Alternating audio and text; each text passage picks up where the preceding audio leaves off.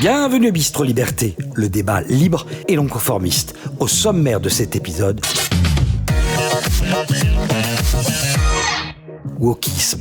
Assiste-t-on à la défaite de la pensée? Et en seconde partie, la liberté d'expression, une valeur en voie de disparition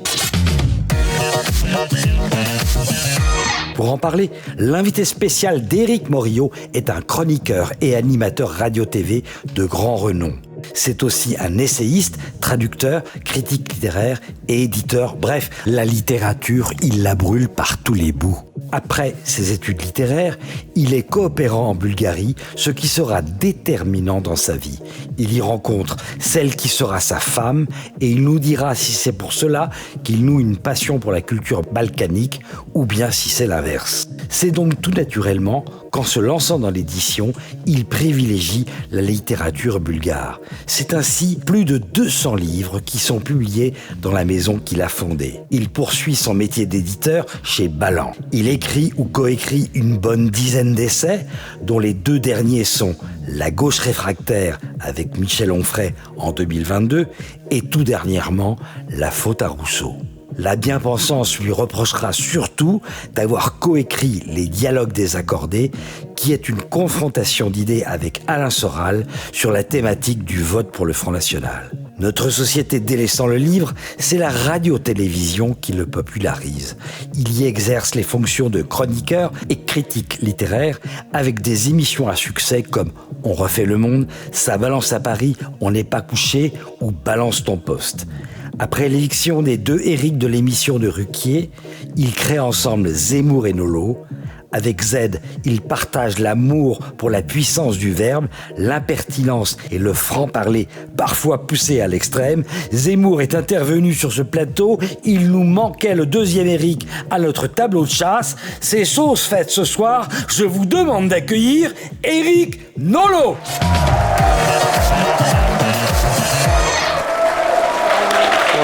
Je vous en prie. Merci beaucoup. Prenez place. Très bien. Bon, vous voyez, c'est un bel accueil, hein. vous êtes Très bel accueil. Beau, beau portrait, beau Hein? sujet. Pas mal, hein Et bel accueil. Attendez de voir la suite maintenant. C'est ça le problème. J'ai l'impression que j'ai mangé mon pain blanc. J'hésite à rester. Et d'ailleurs, en parlant de pain blanc, vous êtes à l'eau Je suis Pas à l'eau. Oui, je suis à l'eau. Non. Ah oui, vous buvez vin Un point commun avec. euh, non, je suis un, quoi, Sarkozy, je suis un je mec très chiant. Je ne drogue pas. Ouais. Je bois pas. Je fume pas. Ah, vous vous droguez pas Parce qu'à la télé, il paraît que tout le monde se drogue. Oui, pareil. Ouais. Et écoutez, j'ai rencontré beaucoup de. De gens qui se droguaient Non, beaucoup de gens qui se droguaient pas. Donc je pense qu'il y a beaucoup de- d'exagération. Ou alors ils le cachent très bien. Et en politique, on se drogue un peu aussi ou pas? Je pense que. Alors, je sais pas si c'est des drogues légales ou illégales, mais vu la vie qu'ils mènent, ils doivent prendre quand même quelques trucs pour tenir le coup. C'est quelque chose de. Je crois qu'on n'a pas idée de ce que c'est, ce métier. C'est vrai que vous, vous n'avez peut-être pas besoin de drogue, c'est ça, hein, pour euh, vous exprimer comme vous le faites. Si, j'ai quand, même le- j'ai quand même quelques drogues. Je, suis, je, je carbure beaucoup au café D'accord. et beaucoup à la littérature. Donc, l'encre et le café. Bon, en tout cas, on est ravis de vous recevoir euh, dans beaucoup. cette émission, euh, Eric Nolot. Vous avez tout de suite accepté d'ailleurs, parce qu'il y a quelques personnes avec lesquelles Ah de temps en temps on doit faire un travail un petit peu de euh, pédagogique en tout cas. Mais vous, vous allez Vous aviez, partout. vous hein. aviez des dossiers sur moi. Donc, ça a un peu aidé. Écoutez, je sais pas, on a des sociétaires en tout cas. Oui, je sais, je sais. Je, je sais qu'il y a des dossiers. Vous me les avez montrés. Ah non, non, non, non, je sais pas s'il y a des dossiers. euh, des dossiers Vous me les avez montrés, et donc j'ai accepté spontanément. Pas du tout, pas du tout. Mais qu'est-ce qu'il raconte J'essaie de vous déstabiliser. Ça, ça- ça a l'air de, marcher d'ailleurs. Bah écoutez, je vais d'abord vous présenter les sociétaires. Alors on va commencer par, une, je crois, une très grande amie. Oui Hein C'est Myriam on là je le dis bien fort. ensemble. Alors, vous connaissez d'ailleurs ou pas? Parce que euh, un petit peu quand même sur les plateaux. On se euh, croise, on se croise. On se se connaît pas. croise, on et on a, on a eu l'occasion de débattre, euh, notamment dans TPMP. Voilà. Et vous avez des rapports courtois maintenant, ça se passe bien? On- te- Il y a un mur de glace hein, euh, entre, entre lui et moi. qu'on vous mais, a mis à euh, côté. Ouais, c'est très sympathique de ta part. Bon, en tout cas, Myriam. C'est ironique, hein, je sens un petit peu. Non, Non. c'est pas son genre. Bon, en tout cas, on est ravis, euh, Myriam, aussi de te retrouver, Moi hein, aussi, toute merci. bronzée. Euh, J'espère que tu as passé de bonnes vacances. Très bonnes. À tes côtés, un, un petit nouveau dans cette émission. Je crois que c'est la première, hein, et on est ravis oui. euh, de le recevoir, parce que c'est aussi un, un ami. hein. Ici, on dit les choses hein, comme elles sont vraiment aussi dans la vie. C'est François Devoyer, on peut t'applaudir. Alors. François Devoyer, il, il a beaucoup de casquettes. C'est d'abord un, un entrepreneur. Il est président du Cercle Audace, alors un cercle qui travaille au, au discours sur l'écologie entre les droites. Ça, il nous en dira peut-être un petit peu s'il Ah. veut. Et puis il est aussi euh, cofondateur de Livre Noir. On est ravis euh, de t'accueillir, mon cher euh, François. Et j'ai eu l'occasion d'interviewer Eric Nolot il y a oui, il un an faudra et que tu précises parce qu'il y a Voilà. de Eric aussi. Faites que des émissions avec des Eric. Ah oui, beaucoup d'Eric. Et voilà, c'était un très beau souvenir, donc je pense que cette émission va être passionnante. Bon, et eh ben écoute, nous aussi. hein. Euh, en tout cas, euh, voilà, et ça c'est un peu le Muppet Show, je la fais à chaque fois, mais je m'en lasse pas. Alors tout d'abord, Mike Borowski, journaliste à Radio Courtoisie. Bonsoir. Et puis Greg Tabibian, est-ce que vous vous connaissez Greg Tabibian? Il faut vous y faire, Greg Tabian. Il a aussi son fan club qui est parfois presque plus important que celui de l'invité. Euh, il a une chaîne YouTube qui s'appelle euh, Je suis pas content TV, il est jamais content. Donc euh, voilà. Euh, vous connaissez un petit peu, vous regardez un peu sur YouTube comme ça les chaînes Non, je ne connais pas celle-là en tout cas, non. D'accord, et ben vous n'allez pas être déçus. en tout cas, voilà, bon. Et, et- et Greg, tu es content euh, Non, t'es pas content. Si, si, pas très content. C'est Bah, principe, attends, c'est la troisième personne de gauche qu'on a réussi à avoir, non? C'est vrai. Pas mal, hein Ah oui, t'as- tu listes comment les personnes de gauche, toi, qu'on reçues Euh, Ah, c'est pas moi qui liste en général. Bon, d'accord. Bah écoutez, nous on liste pas non plus. hein. Ça, c'est euh, toujours d'actualité, toujours de gauche Toujours. Voilà. Ah oui, ça a commencé. Bon, alors, cher Eric Nolot, Oui. il y a une, une tradition dans cette émission. D'abord, je vous remercie tous, encore une fois, d'être euh, aussi nombreux dans le public. On peut aussi vous applaudir, parce que c'est grâce à vous. L'émission vraiment euh, cartonne, on n'arrête pas de m'en parler, donc vraiment euh, je tiens à remercier toute l'équipe de TVL et tous les gens qui, qui travaillent. Alors cher Eric Nolot, Oui. comme à notre habitude, nous allons commencer par un court tête-à-tête d'une petite trentaine de minutes dans lequel les sociétaires n'ont pas le droit théoriquement d'intervenir. Donc profitez-en, on va aborder quelques sujets d'actualité que nous ne traiterons pas lors des deux débats qui vont animer donc cette soirée sur donc la liberté d'expression et sur le wokisme. Mais avant cela, on va parler un peu de votre actualité. La première, c'est ce livre hein, qu'on a présenté en introduction, sur lequel nous allons revenir longuement tout à l'heure et qui trouve une actualité euh, une résonance particulière avec la fête de l'humain qui s'est tenue le week-end dernier, qui nous a offert de belles pépites. Hein, oui. Je pense que vous les avez vues. Vous étiez euh, à la fête de l'humain? Non, quand Non, même pas. Quand même pas pas. C'est un peu risqué pour moi quand même. Ah bon Euh, Vous bah oui, que un vous auriez été euh, ouais, mal Un accueillis petit peu, euh, un petit peu. J'ai vu qu'il y avait un stand là qui soutenait le, qui soutenait l'occupation russe du Donbass. Donc c'est pas tout à fait mon, mon genre de mon genre de beauté. Euh, non, mais j'ai vu la prestation de, de Sandrine Rousseau et je pouvais pas rêver meilleur attaché de presse. C'est-à-dire que chaque fois qu'elle ouvre la bouche, les gens se précipitent sur mon livre, quoi, parce qu'ils se disent, euh, faut qu'on faut qu'on comprenne. Comme qu'on ne comprend pas, il faut essayer de comprendre à travers le livre de Nolo. Non, elle est, elle est vraiment très forte pour ça. Et vous n'êtes pas venu avec votre steak, non? Non, euh, non, mais on va en, on va en reparler. C'est-à-dire que il faudrait qu'un jour ou l'autre, Sandrine Rousseau, pour gagner du temps, nous dise tout ce qui est interdit, tout ce qui est permis, parce que j'ai l'impression que chaque jour il y a quelque chose en plus qui est, qui est interdit, qui est, qui est prohibé. Je trouve que pour quelqu'un qui parle beaucoup de, de liberté, elle a, elle, a, elle a une conception très particulière de ce mot. Alors, ce livre, donc votre livre est intitulé La faute à Rousseau, euh, dans lequel vous démontez donc point par point de manière argumentée, donc, mais aussi polémique, donc les errements de Sandrine Rousseau. On va y revenir longuement, je le disais tout à l'heure, mais peut-être juste pouvez-vous nous mettre en haleine en nous expliquant la genèse de ce livre? Bah, la genèse de, de ce livre, elle, elle est double. D'abord, c'est un, un effet d'accumulation, ce que vous l'avez dit un peu euh, en, en ouverture. Chaque fois qu'on voit Sandrine Rousseau, elle sort une phrase euh, incroyable. On se dit, est-ce que c'est possible? On n'a jamais euh, entendu ça. Donc, je me suis dit, un jour ou l'autre, il va falloir s'en occuper de manière un peu systématique. Et puis, il y a quand même eu un épisode euh, très particulier. Ça se passait sur un autre euh, plateau de télévision, une, une émission évidemment beaucoup moins bien produite Bien que, que celle-là, avec un public euh, Bien moins bien. bien, bien moins distingué. C'était C'est à vous sur, Oh là là. sur France 5. Et donc, euh, vous voyez, et elle est arrivée, Madame Rousseau, et elle a expliqué, mais de manière très très calme. hein. Euh, elle a parlé de Monsieur Bayou, qui est pourtant un de ses collègues, hein, ses collègues du, groupe écologiste. Et là, elle a expliqué que Monsieur Bayou était un prédateur sexuel qui poussait les femmes au suicide et qu'il y avait une enquête en cours. Donc on lui dit euh, une enquête policière. Non, pas du tout. Une enquête journalistique. En fait, l'enquête journalistique a, a fini par paraître et on s'est aperçu qu'il n'y avait rien. Monsieur Bayou est ce qu'on appelle un. Dans l'ancien temps, on appelait ça un homme à femme. Aujourd'hui, on appelle ça Coureur. plutôt un queutard, un coureur. Si on est plus poli, un queutard si on est moins. Mais on, on peut avoir un jugement moral sur les queutards ou les coureurs ou les hommes à femmes. Mais Ah, ça fait rire euh, c'est pas, c'est pas dans le code pénal. Bon, c'est pas dans le code pénal. Donc il n'y avait rien dans, dans- dans l'enquête. Il n'empêche qu'elle a flingué euh, complètement euh, la, la carrière de Bayou. Et c'est un peu le système de Sandrine Rousseau et du c'est néo-féminisme. un, c'est un requin. hein. Elle est très forte, hein, finalement, en politique. Ah bah là, c'est un coup, un seul. Hein. Euh, Bayou a été euh, éjecté et elle l'a fait à plusieurs euh, Tueuse, reprises. Oui, une tueuse, c'est une tueuse politique. Par exemple, euh, mais c'est bizarre parce que souvent le mensonge politique est quand même plus subtil. Elle, elle pratique un, un- mensonge grossier. Par exemple, elle était en concurrence avec un, autre, un autre écolo pour la présidence du groupe. Et elle, euh, elle arrive, elle fait une déclaration en disant Il m'a violemment bousculé. C'est grave quand même comme, comme accusation. Son, son rival politique qui l'aurait bousculé. On lui passe les images et le type passe à 3 mètres d'elle, la salue très gentiment, lui sourit très gentiment. Fin de l'épisode. Bah écoutez, elle a réussi à survivre à ça aussi, c'est-à-dire à la démonstration, c'était un mensonge euh, éhonté. Mais ça marche quand même. Je ne sais pas pourquoi, il y a une forme euh, d'attachement des gens à ce personnage. C'est devenu un personnage Vous médiatique. accepteriez de débattre euh, avec elle? Vous lui avez proposé ou pas? oui, c'est l'inverse. Moi, je lui ai proposé plusieurs fois. Elle a, toujours euh, refusé pour une raison simple, c'est que mon livre, vous avez dit qu'il est polémique, c'est vrai, mais il est surtout factuel. Donc, je ne sais pas ce qu'elle pourrait répondre aux faits. Ce que je viens de vous dire là, les deux épisodes, je pourrais les multiplier à l'infini. Qu'est-ce qu'elle pourrait bien répondre devant les faits? Vous êtes un agresseur sexuel? Oui, voilà. Bah, Voilà, au mais elle ne pourrait répondre que par un autre mensonge. Mais je- sur le fond, je pense qu'elle n'aurait rien à dire. Et c'est une tueuse. Ouais, on Jacques avait Chirac, dit, vous n'intervenez pas, hein. Ah, mais je voulais Ah. juste demander. euh, enfin, c'est Jacques Chirac, c'est-à-dire euh, des grandes années, c'est-à-dire qu'elle tuait tout le monde euh, comme, comme il le- lui faisait, c'est ça? Bah, avec, moins de, avec moins de talent, mais euh, Chirac était un tueur sous des apparences euh, assez folkloriques, gentilles. Bon, En fait, Je doute euh, qu'elle devienne présidente de la République. Maintenant, je peux me tromper. Hein. jamais. Écoutez, euh, moi je ne fais plus de prévisions parce que tout est Ouais. devenu possible. Je pense que tout est devenu possible.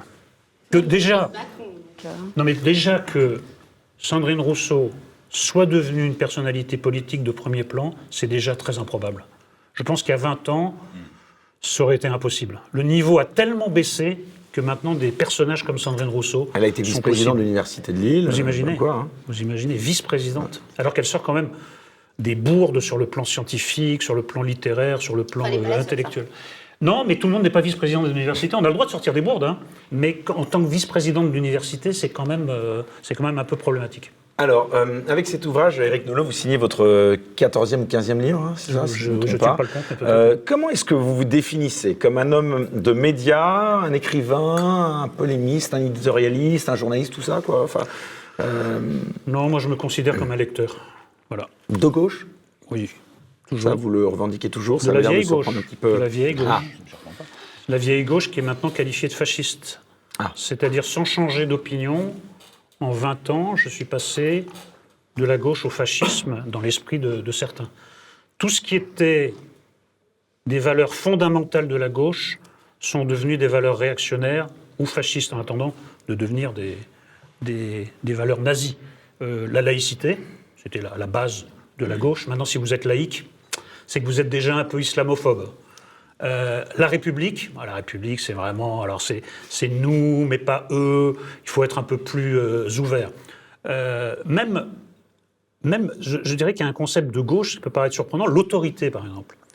Quand vous avez, par exemple, des règlements de compte entre dealers et qu'il y a une balle perdue qui tue une femme à sa fenêtre ou une gamine dans sa chambre, ça se passe jamais à Neuilly. Ça se passe jamais euh, dans le 16e arrondissement. Ça se passe dans les, quartiers nord de Marseille. Ce sont les plus faibles d'entre nous qui sont victimes de la délinquance, qui sont victimes de la violence. Mais si vous réclamez la protection policière pour ces gens, vous êtes un fasciste, vous voulez un État policier. Toutes ces valeurs de gauche fondamentales, la protection des plus faibles, la laïcité, la République, l'école laïque aussi, vous avez vu comment elle est attaquée, sont devenues, enfin, ont été retournées en valeurs d'extrême droite. Bon, moi, le problème, c'est que je On vous pas accuse bougé. souvent de dériver vers la droite, justement. Ça vous touche ou pas, ces, ces critiques? Mais C'est faux d'abord C'est absurde, je viens, je viens de vous l'expliquer. Non, mais vous savez. euh, Enfin, vous pourriez aussi euh, factuellement euh, évoluer. hein. Il y en a d'autres, Gilbert Collard. Non, mais Par exemple il y a beaucoup de gens qui sont maintenant très à droite qui viennent, qui viennent de la gauche. Même Zemmour a commencé euh, à gauche. Non, c'est pas mon cas. Simplement, je, crois que j'ai fait une expérience que beaucoup d'entre nous ont, ont fait. Vous, vous vous apprêtez à prendre un train, vous êtes assis dans votre wagon et vous avez l'impression que votre train a démarré. Or, c'est une illusion du mouvement, c'est le train d'à côté qui a démarré, qui vous a donné l'illusion du mouvement. Moi, c'est ce qui s'est passé avec moi. Je suis resté assis dans mon wagon de gauche et le wagon d'extrême gauche est parti vers d'autres horizons. Ils se sont commis avec le banditisme, comment ça se fait que la gauche vénère à ce point les délinquants Vous avez vu ce qui s'était passé avec Battisti dans le temps. La gauche vénérait un terroriste comme Battisti, un type qui tuait les gens de sang-froid au nom d'idéaux politiques. Ils avaient soutenu Action Directe. Même tout le ramdam autour de la famille Traoré, c'est une famille de délinquants. Je ne vous parle pas du fond de l'affaire, mais on soutient des familles de délinquants au nom de la gauche. Ce sont eux qui sont partis, c'est ce wagon qui s'est éloigné. Comment ça se fait que la gauche, qui avait comme combat la laïcité, a mis les curés à la porte pour faire entrer les imams intégristes par la fenêtre Je peux vous multiplier les, les exemples euh, à l'infini. Cette gauche-là s'est perdue. Elle s'est perdue sur une voie de garage, elle a déraillé. Moi, je suis resté à bord de mon wagon. Et c'est pourtant moi qu'on traite d'extrême droite, d'homme d'extrême droite ou de fasciste. Vous êtes en tout cas. Voilà. Ce qui ne me dérange pas.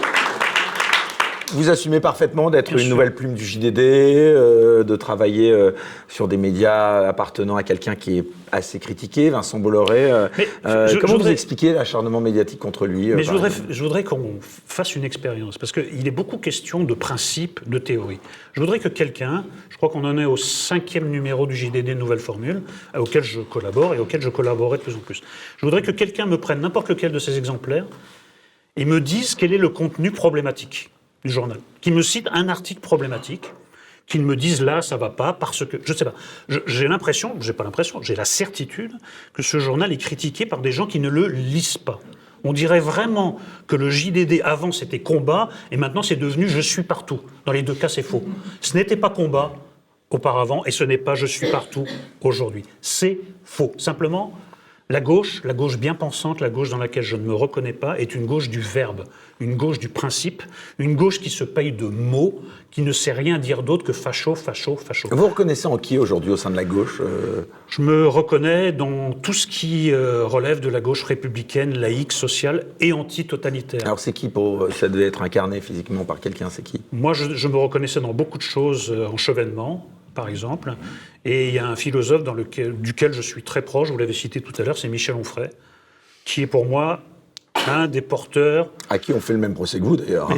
évidemment, mais à d'autres encore. hein, on est- on est Michel Onfray. donc. Oui, Michel Onfray. Je trouve qu'il est porteur d'une authentique pensée de gauche euh, sur des bases véritables et que c'est bien normal qu'il soit devenu la tête de turc de cette gauche égarée dont je vous ai, très, dont vous ai euh, dressé le portrait robot un peu hâtif. hein, je ne vais pas monopoliser la parole. Alors, cher Eric j'aimerais qu'on parle d'un sujet rarement évoqué ici, mais qui est fondamental, qui nous a, je pense, tous touchés euh, récemment, puisqu'il y en a eu une illustration, une triste illustration, c'est le harcèlement scolaire. Comment est-ce que vous avez réagi, Eric à ce qu'on appelle euh, désormais le courrier de la honte, qui a été adressé aux parents du collégien qui s'est donné la mort dans les Yvelines? Bah, le courrier de la honte, d'abord, ça me paraît extrêmement bien résumé l'affaire. Euh, parce que malgré... Ça dit quoi euh, de la dérive de l'éducation nationale? Bah, c'est le- tout- le- la mère de tous les combats, c'est l'éducation nationale. On a tout lâché. Tout lâché. Le niveau s'effondre. Non seulement il s'effondre en général, mais le niveau relatif de la France s'effondre. Vous avez vu que les gamins ukrainiens là, qui sont réfugiés en France, euh, ils, ils finissent premiers de la classe en disant Ah, c'est ça les maths en France? Ah, bah d'accord. Pour eux, c'est l'étape de multiplication. Ils se baladent. Et on a ruiné tout ce qui faisait euh, la formation d'un futur citoyen. L'autorité, c'est plus important. Les valeurs fondamentales, les savoirs fondamentaux, c'est plus important. Non, mais pas la peine, vous faites 40 fautes d'orthographe, tout ça.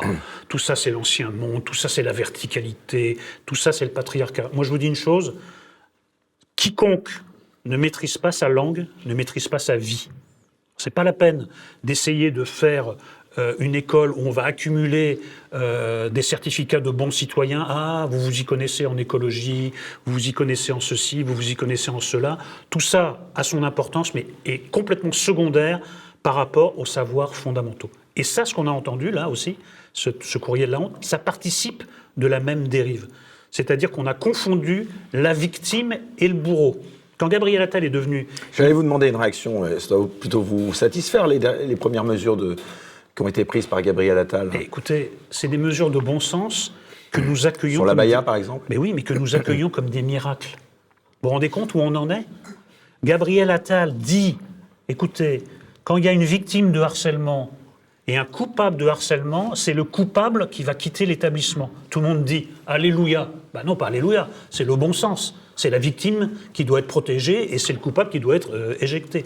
La baya, les islamistes eux-mêmes, les islamistes, il faut les prendre au sérieux, il faut les écouter. Les islamistes font des tutos sur Internet pour expliquer aux gamines comment mettre l'abaya de manière à ce que ça serve de cheval de Troie à leur idéologie. C'est eux-mêmes qui vous l'expliquent, et vous avez l'extrême gauche, M. Mélenchon et tous ses amis, qui sont les pires de la bande, qui arrivent et qui disent est-ce que c'est vraiment un vêtement religieux? Bah écoute, écoute, écoute ces islamistes, ils vont te l'expliquer, tu verras. Voilà.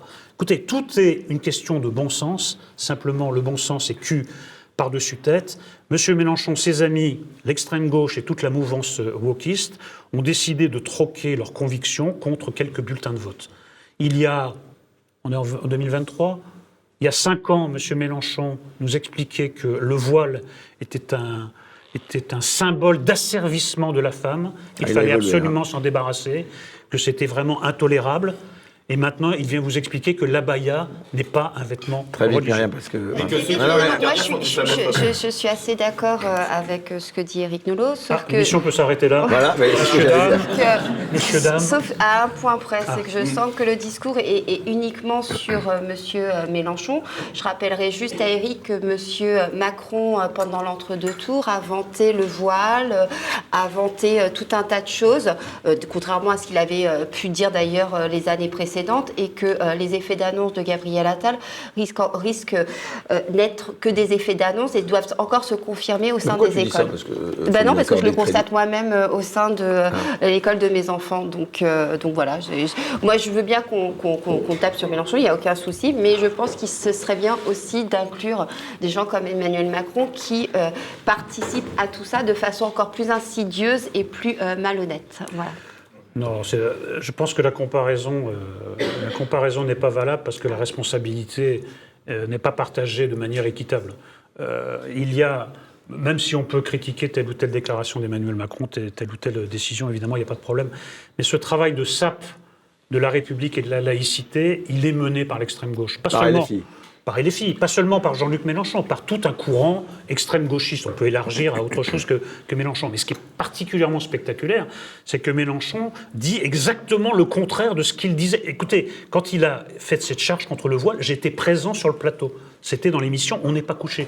J'étais assis en face de lui et on lui a posé des questions là-dessus. Il a chargé le voile, il a chargé la burqa, il, a dit, écoutez, lui c'est un... En fait, en réalité, Jean-Luc Mélenchon, s'il disait exactement ce qu'il pense, il est ce qu'on appelle un laïcard, presque. C'est-à-dire vraiment, un- même quel- quelqu'un qui est partisan de la laïcité, presque de manière extrême. C'est un bouffeur de curé, comme on disait. C'est un vivianiste, c'est pas un Exactement. C'est un bouffeur de curé. Bon. Après, il a, il a fait un calcul électoral. Il a décidé que c'était pas payant et que s'il voulait euh, créer un nouveau parti, il fallait le créer sur de nouvelles bases. Donc vous croyez qu'il n'est pas sincère alors? Je pense que non, je, je pense que c'est un calcul opportuniste politique. Ah, tout à fait. Je pense que c'est un calcul Monsieur 100% Macron qui, lors d'une vidéo, a, a- a parlé à une femme qui était voilée et a dit, vous voyez, on peut être voilée et féministe. Donc je pense qu'il ne faut pas non plus tout... euh, Alors euh, toi, tu mets dans le même sac Macron et Mélenchon. bien sûr. Non, mais je pense que c'est, je, je- je pense que c'est faux. Oui, bah, moi, Après, voilé et féministe, en effet, c'est. C'est c'est hasardeux. Euh, En, en effet, il faut, il, faut faire des, il faut faire des assouplissements avant de se faire ce grand écart. On risque le claquage, oui. Pour revenir à Gabriel Attal, euh, vous lui voyez un, un grand avenir politique Pour l'instant, il, euh, je trouve qu'il fait un sans faute. Après, comparé à Papendiaï, euh, C'était pas trop. je, je, je pense que même mon chat aurait fait mieux que Papendiaï. On aurait nommé mon chat ministre de l'Éducation nationale, il aurait fait mieux que Papendiaï. Ça a été le ministre de l'Éducation le plus tragique qu'on ait eu depuis la préhistoire, depuis les hommes des cavernes. C'est-à-dire, c'est tout faux. Cet homme est arrivé, il ne s'est pas contenté de rien faire. La première chose qu'il a faite, c'est d'aller tenir un discours communautariste aux États-Unis, en disant en France, on ne peut pas parler du racisme, c'est un pays où le racisme pose problème. Devant une euh, association d'étudiants noirs. Mais il a le droit de parler devant une association d'étudiants noirs, tous les jours s'il veut, mais pas en tant que ministre de l'Éducation nationale. Nous sommes un pays, euh, sommes un pays laïque, la République est indivisible, elle n'est pas euh, divisée en dire quoi Ce communautés. qui vous a choqué, c'est quoi Qui s'exprime contre. euh, Contre la France, à l'étranger, sur une ministre. base communautaire. Mais qu'il le fasse quand il n'est pas ministre, avant ou après, mais pas pendant qu'il est ministre. Et puis c'est pas ça qu'on attend. On attendait quoi? Le rétablissement de l'autorité, il n'a pas réussi. Le harcèlement scolaire, le harcèlement scolaire, Pas réussi, il a pas essayé. non mais le, voilà, le minimum, ça aurait été d'aller voir les parents, euh, par exemple. Vous voyez, même un geste symbolique. politique euh, qui, qui, qui engage à rien, c'est pas ça l'essentiel. Mais il l'a même pas fait. Sur la Baïa, il a, il a été aux abonnés absents, il a tout de suite euh, jeté, je- jeté les ponts. Ça a été tragique. On n'a plus le temps de s'embarrasser avec des ministres tragiques. La République est en danger. Il faut remettre les barbelés. Il y en a d'autres ministres tragiques euh, de aujourd'hui au gouvernement, selon vous encore Bon, il y en a plein qu'on n'entend pas. Euh, Faisons un sondage, vous allez voir, donnez des noms de ministres, euh, euh, même les gens qui... Dupont-Moretti, il va passer, je crois, encore quand même inquiété par la justice, quand même. Ça vous, ça vous choque Bah, inquiété pour la justice, ça ne veut pas dire coupable. hein. Donc, Non, mais bon, il on y avait, avait, il y avait pas une jurisprudence à une époque quand on était mis en examen. Euh, Oui, il y a, il y a une jurisprudence. La, la jurisprudence, pourtant, il y avait une présomption d'innocence aussi. hein. il y a eu pendant longtemps la présomption d'innocence, et ensuite on est parti d'un raisonnement qui n'est pas faux, c'est qu'un ministre mis en examen ne peut pas faire les deux. C'est-à-dire ne euh, peut pas se défendre et peut pas en même temps faire son boulot Bah, de surtout ministre. quand on est ministre de la Justice en C'est ce qu'avait dit Emmanuel, c'est ce qu'avait Il promis. choisir le juge qui va le juger. C'est ce qu'avait promis Emmanuel Macron, sauf que voilà, on l'a bien vu, ne serait-ce qu'avec colère, que. euh, J'ai l'impression que vous n'aimez pas Emmanuel non, Macron. je l'aime pas et je, je, je- je vous le confirme. mais euh, J'ai beaucoup d'intuition, l'intuition masculine, euh, parce que l'intuition Non, féminine, on en parle beaucoup. C'est peut-être pour vous contredire et trouver un non, angle pas du tout, de pas du contradiction. tout. Parce Non, que je non, pense que pas du tout, mais vous n'êtes j'ai. pas macroniste non plus. Ah. Non. Non, mais pour, pour aller dans le sens de Myriam, en l'occurrence, Papendiaï était la créature de Macron. Été installé par lui oui. et cornaqué par lui. Et tu veux Euh, dire que je le été sais. euh, un fusible Ah mais, mais- mais- non mais au-delà de cela, euh, je le sais par des amis qui étaient dans, dans, dans le ministère à ce moment-là, même dans son cabinet, en fait, tout le monde était choisi par Emmanuel Macron, jusqu'à son conseiller bien sûr en communication, jusqu'à la personne qui faisait ses tweets. C'est-à-dire que le pauvre était euh, n'était qu'une marionnette. Alors ça a été une mauvaise marionnette, donc il a été rapidement éjecté. Mais il y a d'excellentes marionnettes, regardez les, les là, les Bah, marionnettes de elles sont très talentueuses. Voilà, C'est- bah, vrai Là, l'avez. c'était euh, une marionnette peu talentueuse. Non mais c'est vrai qu'il y a- il y, a un véritable double jeu. De la part Attention, si vous les chatouillez, ils sont redoutables. C'est typique de. Comme les Gremlins, ça J'aime beaucoup les Muppets. Mais avant minuit, ils sont gentils. Mais c'est typique de- la cochonne. Nous, inséparables pendant suffisamment longtemps pour donner de les. Bah, c'est un petit peu le Eric Nolot et Eric Zemmour, pardon François, euh, mais euh, voilà, c'est un petit peu, voilà, on a reconstitué le duo, hein, ils étaient En moins chers. On est quand même mieux. C'est moi qui fais le mec de gauche. Ils sont beaucoup moins chers. Oui, pardon François. Ah oui. Le talent de Macron, c'est de passer de Papendiaï à Attal. Dire, regardez, ben, le en même temps. euh, Non, c'est pas du talent. C'est dire la culture française n'existe de pas. Blanquer à Ndiaye et de Ndiaye à Attal. Où est la cohérence? Bon, Où est la ligne? c'était pas non plus le meilleur ministre de l'éducation de la Terre. ont Hein, vraiment faut pas le pouvoir exagérer. Oui, mais il a réussi Est-ce le que- miracle de nous le faire quasi regretter quand même. Mais, est-ce que le ministre a vraiment le pouvoir? On n'en sait rien. En fait, en fait ils n'ont pas de pouvoir, Mais ces ministres. de pouvoir, ça vient de chez Monsieur Macron, euh, ou à la rigueur de Madame Borne, et, et basta. Je veux dire, lui, il- voilà, il était. Non, euh, ça vient pas de ça. Bah, ça, si. ça vient de l'éducation nationale elle-même. L'éducation nationale, c'est une administration, donc C'est pas le impossible à ministre. quoi. bouger. Donc c'est pas le ministre. Oui, mais enfin, Le fameux mammouth, euh, si le mammouth est dur à bouger, si en plus vous essayez Ah, pas, sûr. euh, ça risque pas de d'évoluer. Non mais écoutez, ce qui se passe à l'école, on devrait parler que de ça, en fait, dans cette émission ou ailleurs. Tout ce qui se passe à l'école, c'est fondamental. Tout va partir de là. Tout ce qui peut changer dans notre société peut, peut partir de là. Ça va exactement dans le sens inverse, où non seulement on a abandonné ce qui me paraît fondamental, je l'ai dit tout à l'heure, je n'y reviens pas, mais pour bourrer la tête des gens, des gamins, avec les théories wokistes. Résultat, euh, résultat, vous avez non seulement un recul des savoirs fondamentaux, mais les gamins croient de plus en plus à des thèses complotistes, aux Illuminati, à des choses comme ça. C'est-à-dire que le travail de d'élaboration mentale, d'élaboration intellectuelle s'effectue à rebours. Il faut absolument reprendre ça à la base. Je suis d'accord avec euh, Myriam, on jugera sur pièce. Événement. Oui, non, mais je- je- oui, ça se réchauffe quand même. Bon. Euh, Comment ça va se finir tout ça euh, comment ça va se finir On ne sait pas. Eh ben. On ne sait pas. Personne ne peut le savoir encore. Mais euh, simplement, une fois qu'on aura repris ça à la base, on verra que toute la société en bénéficiera. Alors, il y a deux derniers sujets euh, pour cette introduction où, par chance, les sociétaires ne parlent pas. Vous l'avez remarqué, merci. Euh, L'actualité Parlent brûlante. aussi, Ils sont très indisciplinés. Ouais, très indisciplinés. Il y a un problème Euh, d'autorité. Ouais, je vais rétablir un peu plus d'autorité dans la un première, problème d'autorité. première partie. On va voir ça. De. Euh, autre actualité brûlante, c'est bien sûr le débarquement de milliers de migrants sur la fameuse île italienne de Lampedusa. Ursula von der Leyen s'est rendue sur place. On l'a vu en compagnie de Giorgia Meloni. Alors ça, c'est un peu plus surprenant. Quelle doit être, selon vous, la réaction de l'Europe sur ce sujet, Eric Nolot? Ben, euh, là encore, euh, une fois, vous avez quand même, euh, à l'occasion de, de- de cet événement, vous avez eu euh, les discours gauchistes dans toute leur splendeur. Je, je regrette, mais ça faisait. Parler d'Éric Zemmour, ça? ça faisait- non, des- vraiment, c'est bah, d'ailleurs des gens à sa droite, mais quand même pas énormément. Quoi. Non, mais vous avez eu quand même le discours immigrationniste de base, quoi. Mais il n'y a aucun problème. Il y en a 10 000, mais il faut les faire entrer. Et s'il y en a 100 000, mais il faut les faire entrer. Et s'il y en a un million, il faut les faire entrer. Bon. Qu'est-ce qu'on propose avec ces discours-là? On propose une machine infernale. Qu'est-ce que vous proposez chez Reconquête? Non, non, Dites-nous. non, non, mais c'est pas Reconquête. Si je- écoutez, si je devais être Reconquête, euh, j'avais beaucoup d'occasions de le faire, notamment euh, au meeting de Villepinte, j'aurais pu monter sur scène et pratiquer la taquilla, peut-être et- Peut-être, Hein peut-être. Qui sait C'est- Si je la pratique bien, je ne vais pas vous le dire. bah, voilà. Sinon, je serais très mauvais dans la taquilla. Non, mais euh, simplement, quelle est la machine infernale qu'on est en train de préparer? Vous faites rentrer des milliers et des milliers de personnes. Qu'est-ce qui va se passer? Dans le meilleur des cas, vous allez les retrouver en train de, dans trois mois, en train de faire le boulot que les Français ne veulent pas faire, à des prix, Ah, à ça. des salaires que les Français n'accepteraient pas. Ça, c'est le meilleur des cas. Et c'est pas souhaitable. Dans le moins bon des cas, malheureusement le plus fréquent, vous allez retrouver ces gens sous le métro aérien parisien ou en bordure d'autoroute. Est-ce que c'est ça ce que vous voulez offrir à ces hommes, ces femmes et ces enfants? Par ailleurs, ils viennent parfois de pays et de cultures extrêmement différentes de la France, et on se... C'est un bruit très sympathique. Et on ne se donne pas, parce que tout simplement, nous n'avons plus les moyens de l'intégration. Écoutez, c'est pas possible. Tout simplement, c'est pas possible. S'il y a une immigration illégale, la seule solution, c'est de renvoyer ces gens dans leur pays. Donc vous êtes d'accord avec Éric Zemmour là? Moi, je suis d'accord avec plein de gens. Plein de gens vous disent que la place de ces gens ne sont pas à être entassés sur l'île de Lampedusa, mais à revenir chez eux et à obtenir l'autorisation. Ben, ceux, qui, ceux qui sont éligibles au droit d'asile, évidemment qu'ils doivent rester. Il y a un droit d'asile européen, un droit d'asile français. Voilà. Mais ça ne peut pas se faire de manière sauvage, où des gens, devant le fait accompli, vous disent ben, on est là, il faut nous garder. Je, je regrette, ça ne se passe pas comme ça. La France, elle peut accueillir de nouveaux migrants selon vous? Je- elle peut accueillir de nouveaux migrants à ces conditions, mais elle n'a pas à être à mise devant le fait accompli. C'est pas envoyer un signal euh, à l'Afrique que les portes sont ouvertes et que Exactement. tout le monde peut venir Écoutez, euh, ce qui se passe là, c'est que la répétition générale d'un mouvement migratoire beaucoup plus vaste. Si aujourd'hui vous ne faites pas preuve non seulement de fermeté, mais de principe, en expliquant qu'on peut s'installer en France ou dans un autre pays européen, mais qu'il y a des règles, si vous dites, bah, écoutez, il y a des règles, mais si vous les respectez, bah, c'est la même chose. C'est c'est la même chose avec le droit d'asile.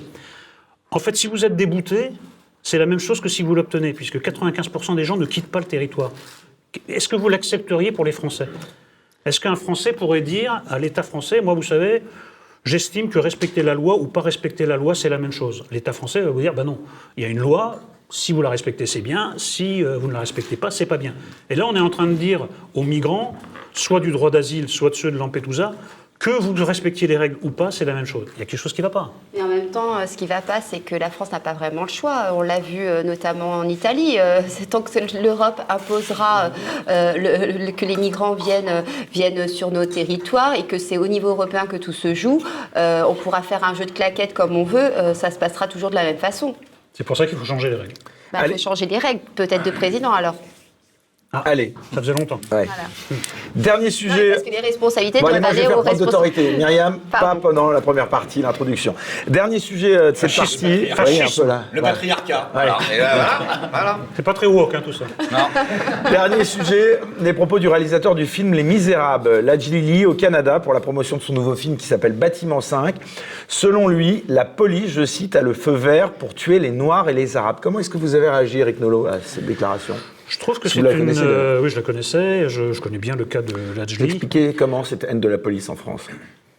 Ah bah là, c'est très. Là aussi, c'est. Nous sommes très très euh, influencés par les discours d'extrême gauche, même à gauche. Donc en fait, euh, on est passé de.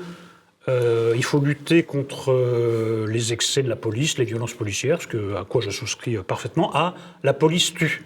Bah, demandez, je reviens à mon exemple tout, tout à l'heure, demandez aux gens des quartiers nord de Marseille. Vous posez une question très simple. Vous voulez plus de police ou moins de police? À la mère de famille à qui le dealer donne ou ne donne pas l'autorisation de rentrer chez elle ou de recevoir sa famille?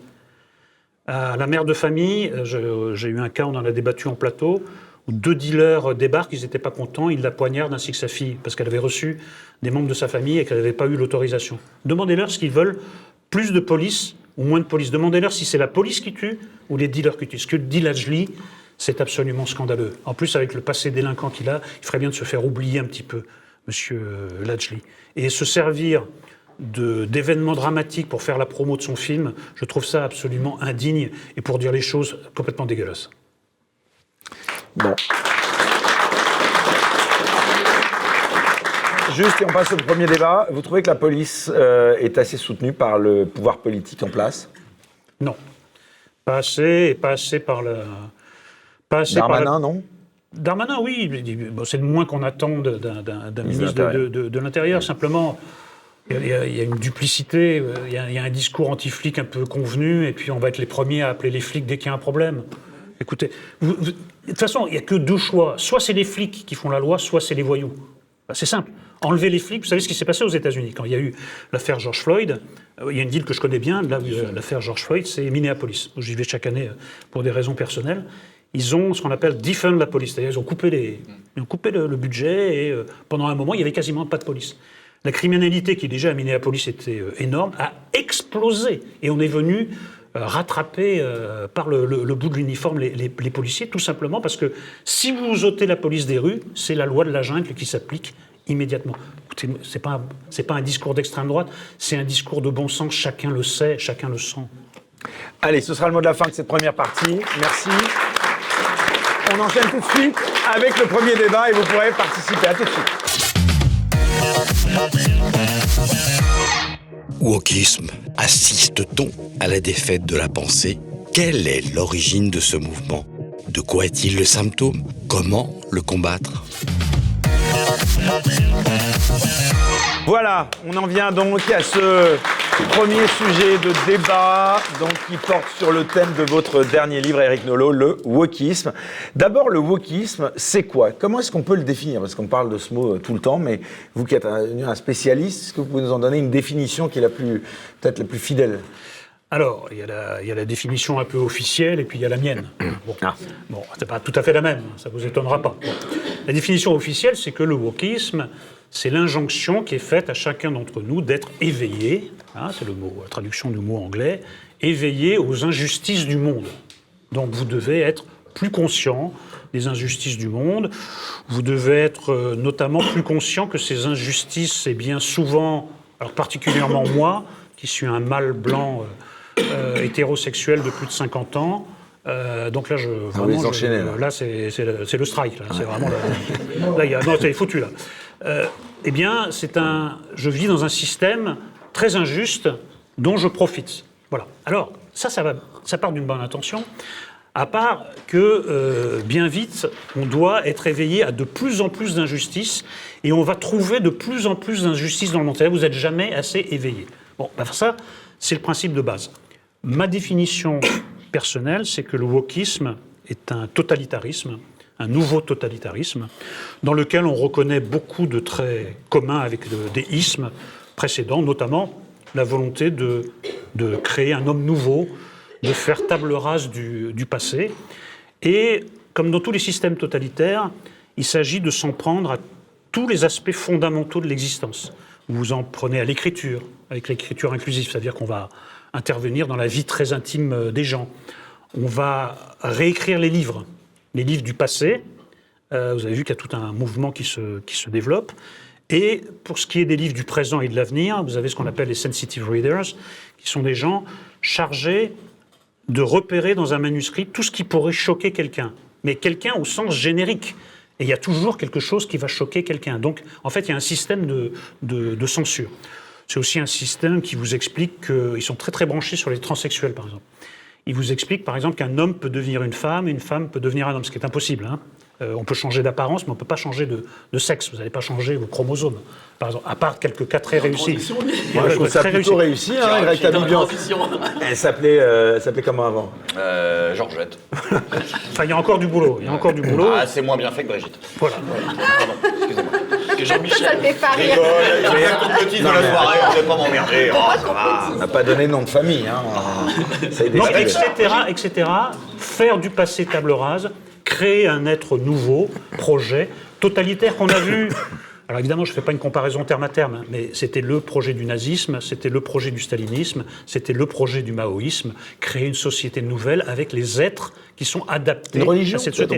C'est une religion. C'est une religion. C'est une religion. euh, Oui, oui, il y a une religion avec Plus des que textes, politique, il y a même. des textes sacrés, avec des grands, des grands prêtres, Des chasses aux sorcières. des chasses aux sorcières. La sorcière très importante. Et là, pour, rejoindre ce que disait tout à l'heure très forte avec des choses qui sont annoncées, qui ne sont pas prouvées, qui sont, qui sont Exactement. du domaine de la croyance. Tout à fait. vous le diriez complice de, cette idéologie, Emmanuel. Macron, par exemple Non, pas Parce que ça arrive quand même. oh, c'est un hasard que ça arrive euh, son. Non, pas par- D'abord, c'est un mouvement euh, assez ancien maintenant, qui vient des États-Unis, comme d'habitude.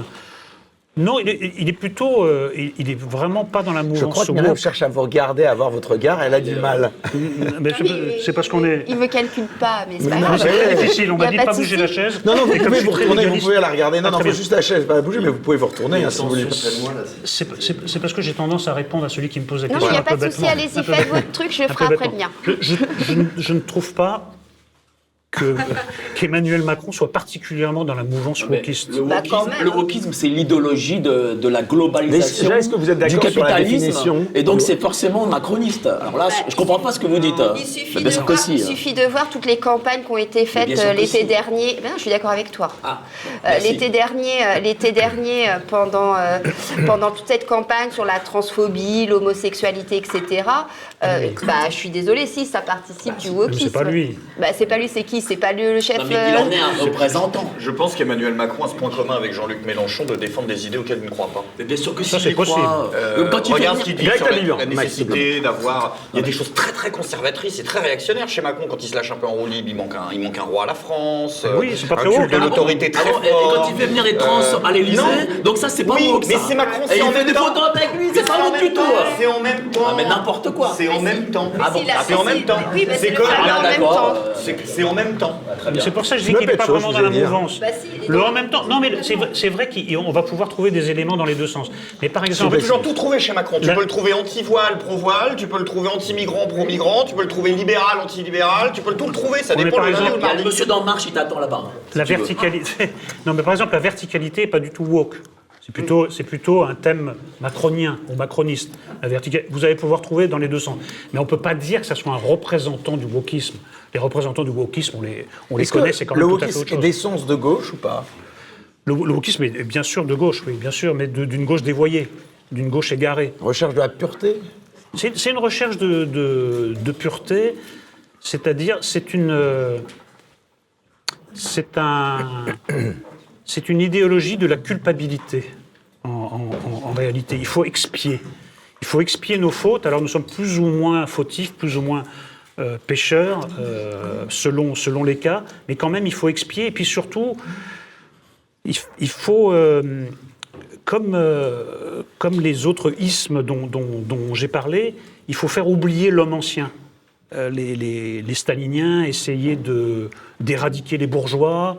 Euh, C'était plutôt sur une base sociale. Du côté du nazisme, c'était plutôt sur une base raciale. Là, c'est sur une base sexuelle.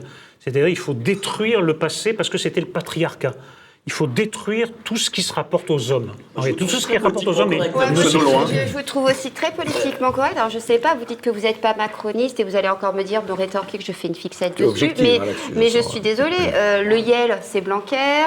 Euh, toutes les campagnes qu'il y a aujourd'hui dans les, euh, dans les écoles, euh, c'est sous Macron. C'est des choses qui ont été faites sous Emmanuel Macron. Non, mais arrête de dire fou, c'est la Oui, vérité. mais qui Euh, lance une commission parlementaire non mais pour arrête un peu. observer euh, euh, C'est qui aussi c'est qui fait venir qui dire, c'est qui fait venir des drag même qui fait venir des drag queens dans les écoles Excusez-moi. Enfin, à un moment, c'est pas des choses qu'on a fait sous Hollande, c'est pas des choses qu'on a fait sous Sarkozy, c'est pas d'accord, des choses.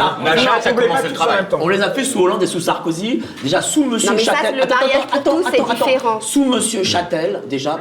euh, Non, il, il est- attends, sous Monsieur Châtel, ministre de l'Éducation nationale en 2009, il y avait déjà Papa porte une robe. Sous Monsieur euh, Châtel, Luc Châtel, ministre de Nicolas Sarkozy.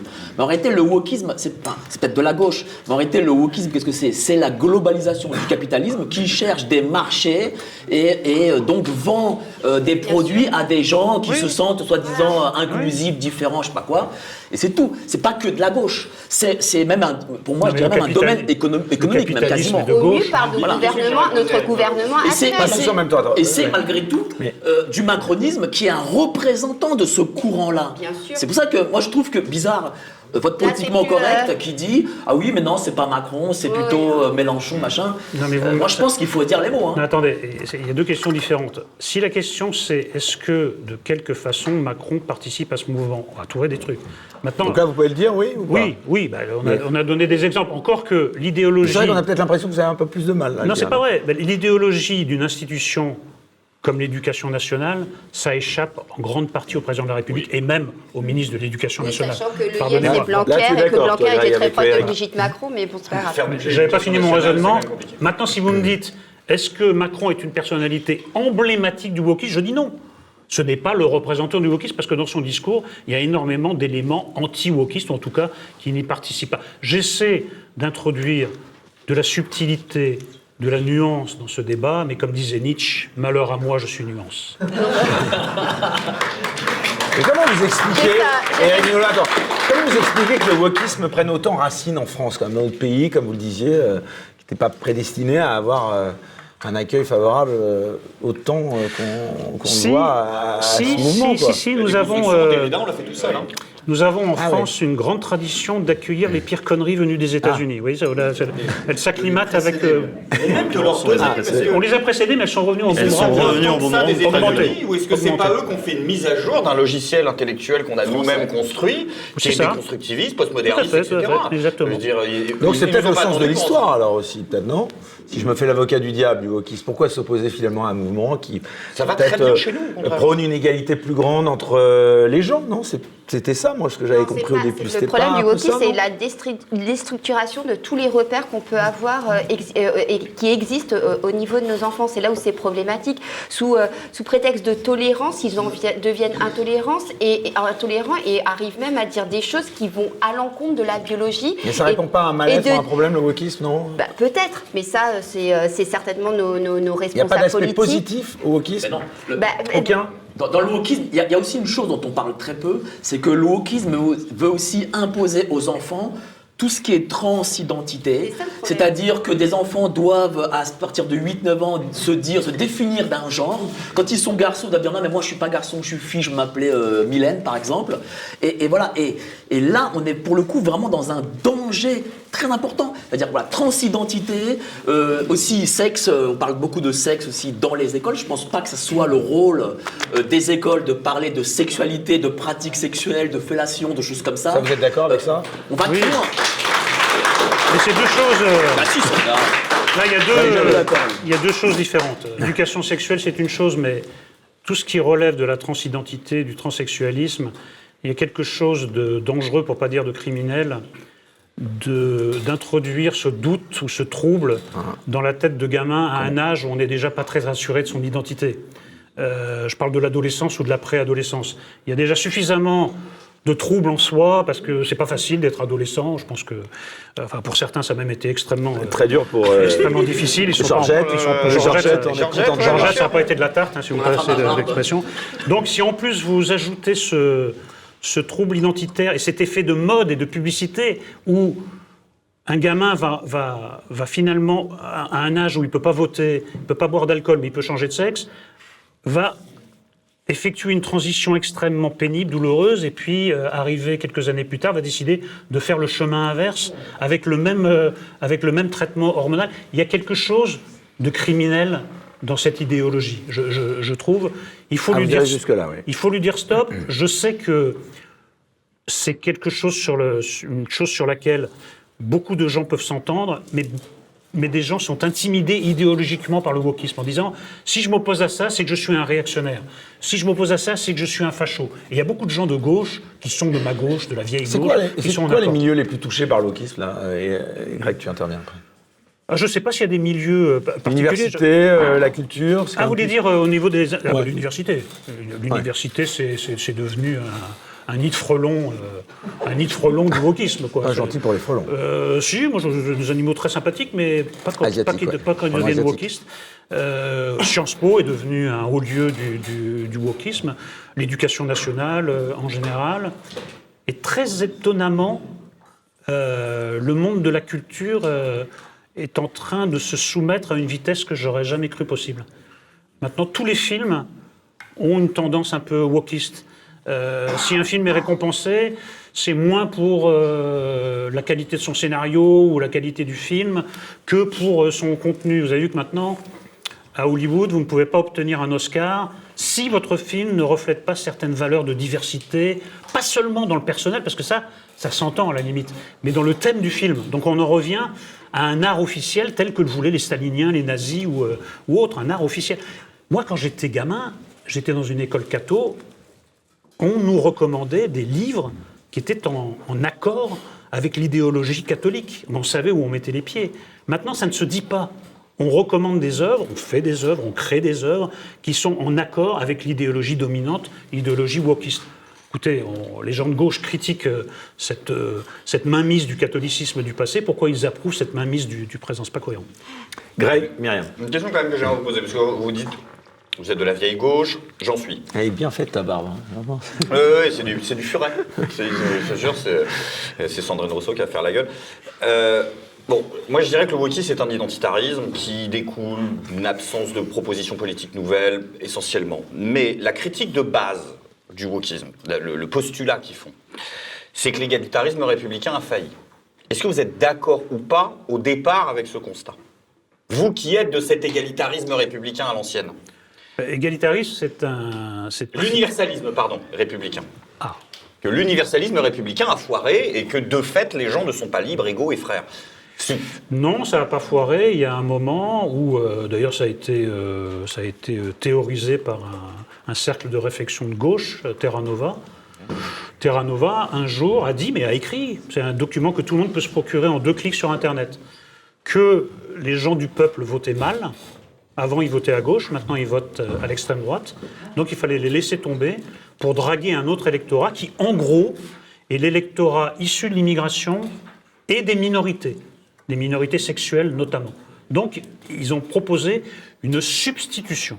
Si vous voulez que les gens que je viens de définir, issus de l'immigration ou représentants des minorités, quelles qu'elles soient, votent pour vous, il faut mettre votre idéologie en adéquation avec la leur. Et c'est ce qu'on fait.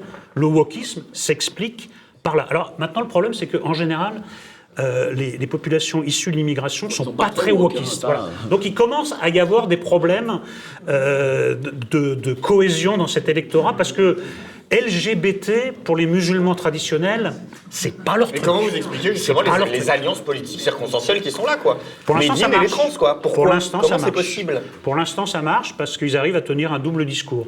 Mais vous avez vu qu'il y a de plus en plus de clash, de plus en plus de friction. Je pense que la NUPES est en train de se fracasser là-dessus. Et je pense que la gauche finira par se fracasser là-dessus. Parce qu'en effet, c'est deux électorats qui ont pu être à d'accord là-dessus moment. La gauche se fracturera sur le wokisme? Mais, moi, j'ai un problème avec ça parce que j'ai une vision. euh, moi, j'ai pas une vision gauche. C'est Macron, toi. Non, mais arrêtez avec ça, je m'en fous. Euh, euh, Macron, pourquoi Macron? Parce que lui résume bien la nouvelle, pour moi, le- le- la nouvelle image de, de- de l'homme politique. C'est-à-dire, c'est pas une question de gauche ou de droite.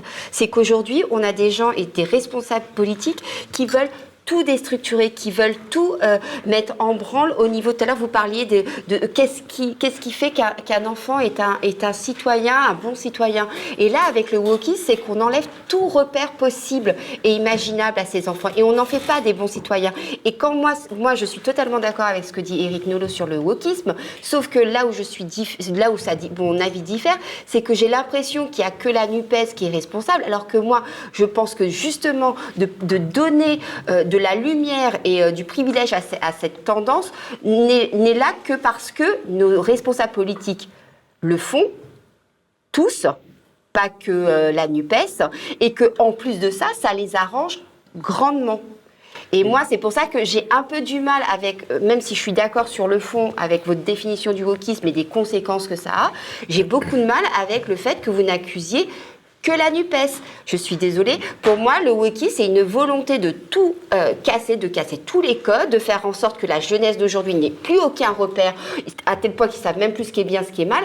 Euh, je veux dire, ne pas vouloir euh, dire à un enfant que le genre existe et pas être transphobe. Après, tu peux faire ce que tu veux, mais aujourd'hui, on veut que le- l'enfant ne sache pas où il se situe. Et ça, ça contribue à faire des citoyens qui sont complètement paumés. Et ça, ça arrange bien nos, nos, comment s'appelle, nos responsables qui en profitent euh, euh, quand ils peuvent euh, pour avoir, même dans démocratie, on en discutera par la suite, mais des mesures très autoritaires. On l'a vu notamment pendant la crise Il y en a un qui est sanitaire. très discipliné. François, je tiens vraiment à te féliciter. Je suis la très première sage, émission, en général, c'est ça. c'est Il est très discipliné. Si, donc, si t'es je suis à nouveau euh, invité, je vais me lâcher, mais là, je suis Non, resté mais très vas-y, tu sage. peux te lâcher, non, mais j'aimerais tout de même dire une chose. J'ai le sentiment que ce plateau reflète euh, tout le là. danger et le succès du wokisme. C'est-à-dire qu'en fait, on ne parle que d'eux, avec leurs mots, avec leurs sémantiques. On a aussi d'ailleurs la, manière dont Emmanuel Macron a instrumentalisé cette, cette idéologie. D'ailleurs, vous avez vu, on s'est tous divisés autour de est-ce qu'il est ou non woke, sachant que je crois qu'ici, il y a un large consensus pour critiquer ce, cette- ce courant de pensée. Donc, on a le génie de- de ce, de ce courant. Et est-ce qu'on ne tombe pas tous dans le panneau Éric Nolot, c'est ma question. Est-ce qu'avec votre livre, c'est la faute à Rousseau, vous n'êtes pas tombé en fait dans, dans l'eau sombre et sale et boueuse du wokisme en utilisant leur vocabulaire Vous le savez mieux que personne, euh, c'est la langue euh, qui façonne le monde. Or, on est en train d'utiliser de plus en plus, je voyais les nouveaux mots dans le dictionnaire. C'est absolument fascinant. Chaque mot qui rentre dans le Robert, je ne vais pas vous les citer, mais antisexiste, antispéciste, euh, euh, Yel, c'était l'an dernier.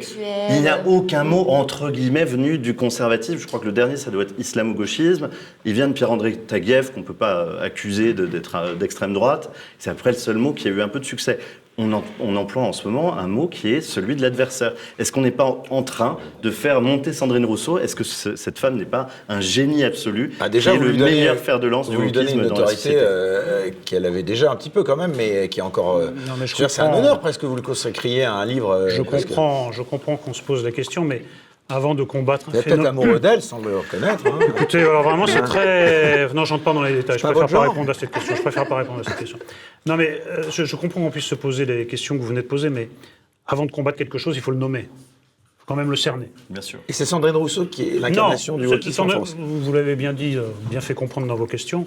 Euh, moi, ce qui m'intéresse, c'est Sandrine Rousseau, et selon la formule consacrée, de quoi elle est le nom, de quoi elle est le symbole. Je parle de bien autre chose dans le, dans, dans- dans le livre. Sandrine Rousseau, c'est pas, c'est, un très bon symbole parce que elle, elle, elle regroupe beaucoup des mots MAUX euh, que, et des mots MOTS que nous avons, euh, dont nous parlons euh, ce soir. Mais eff- effectivement, mon livre dépasse son, son, Peut-être le propos. symbole entre wokisme et idéologie aussi. Parce Oui, mais que, vous voyez, ce que- moi, ce que j'observe, euh, c'est que parmi les lecteurs de la faute à Rousseau, L'écologie aussi. Il y a quand même beaucoup de gens qui me disent, mais quand même, on ne savait pas que c'était à ce point-là.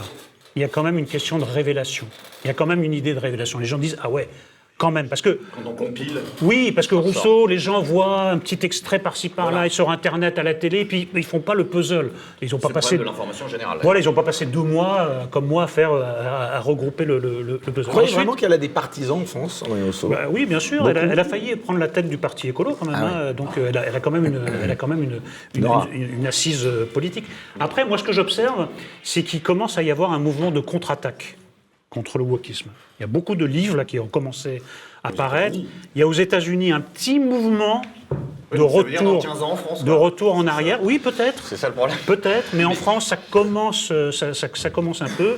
Nicolas Mathieu, qui est mettant la littérature, euh, a critiqué, euh, c'est Kevin Lambert sur, euh, qui a utilisé des sensitivity readers, donc euh, c'est bon signe, mais, Oui. mais il y a tellement peu de Comment relais. faire pour quoi. combattre le Mais- wokisme? C'est ça la question. Mais le, le wokisme, il faut céder sur rien. C'est-à-dire qu'il ne faut pas se laisser intimider. C'est un, c'est un mouvement qui est très intimidant parce que c'est un mouvement qui se réclame d'une valeur sacrée à gauche qui est le progressisme. Comment est-ce qu'on peut être contre le progrès? C'est ça. Donc si vous êtes contre le wokisme, vous êtes contre le progrès. Il y Le, pro- progressisme, attendez, mais le progressisme et le wokisme, qu'est-ce que c'est? C'est les petits, petits, petits enfants euh, de Voltaire, de Rousseau. Mais bien sûr que si, c'est la République des Lumières, le wokisme. Oh là là, il repart. Et, bah, bah, c'est a une pièce. bah, c'est ça. Je suis désolé. Quand on est républicain, au final, on devient wokiste parce que c'est ça, c'est l'idéologie de base. là. Non, Bah, si. non, parce la que c'est l'homme nouveau. La République, c'est la l'homme nouveau. différence, La différence entre le progressisme et le Mais bien sûr que si. Non. La République est d'accord. hein, Ah oui, à TVL, le public est d'accord, oui. La- différence entre la notion de progressisme dans le wokisme et la notion La de progressisme République, C'est la boîte de traditionnel. Pandore que si tu, si tu l'ouvres, eh ben, tu auras au final Non, le wokisme. c'est comme non, ça. Et si on se dit républicain, même- on, de- on est Non, wokiste, ce n'est pas, la même- ce pas la même notion de progrès. même, même sur les dix dernières années, il y, a- y un- il y a un différentiel qui est majeur.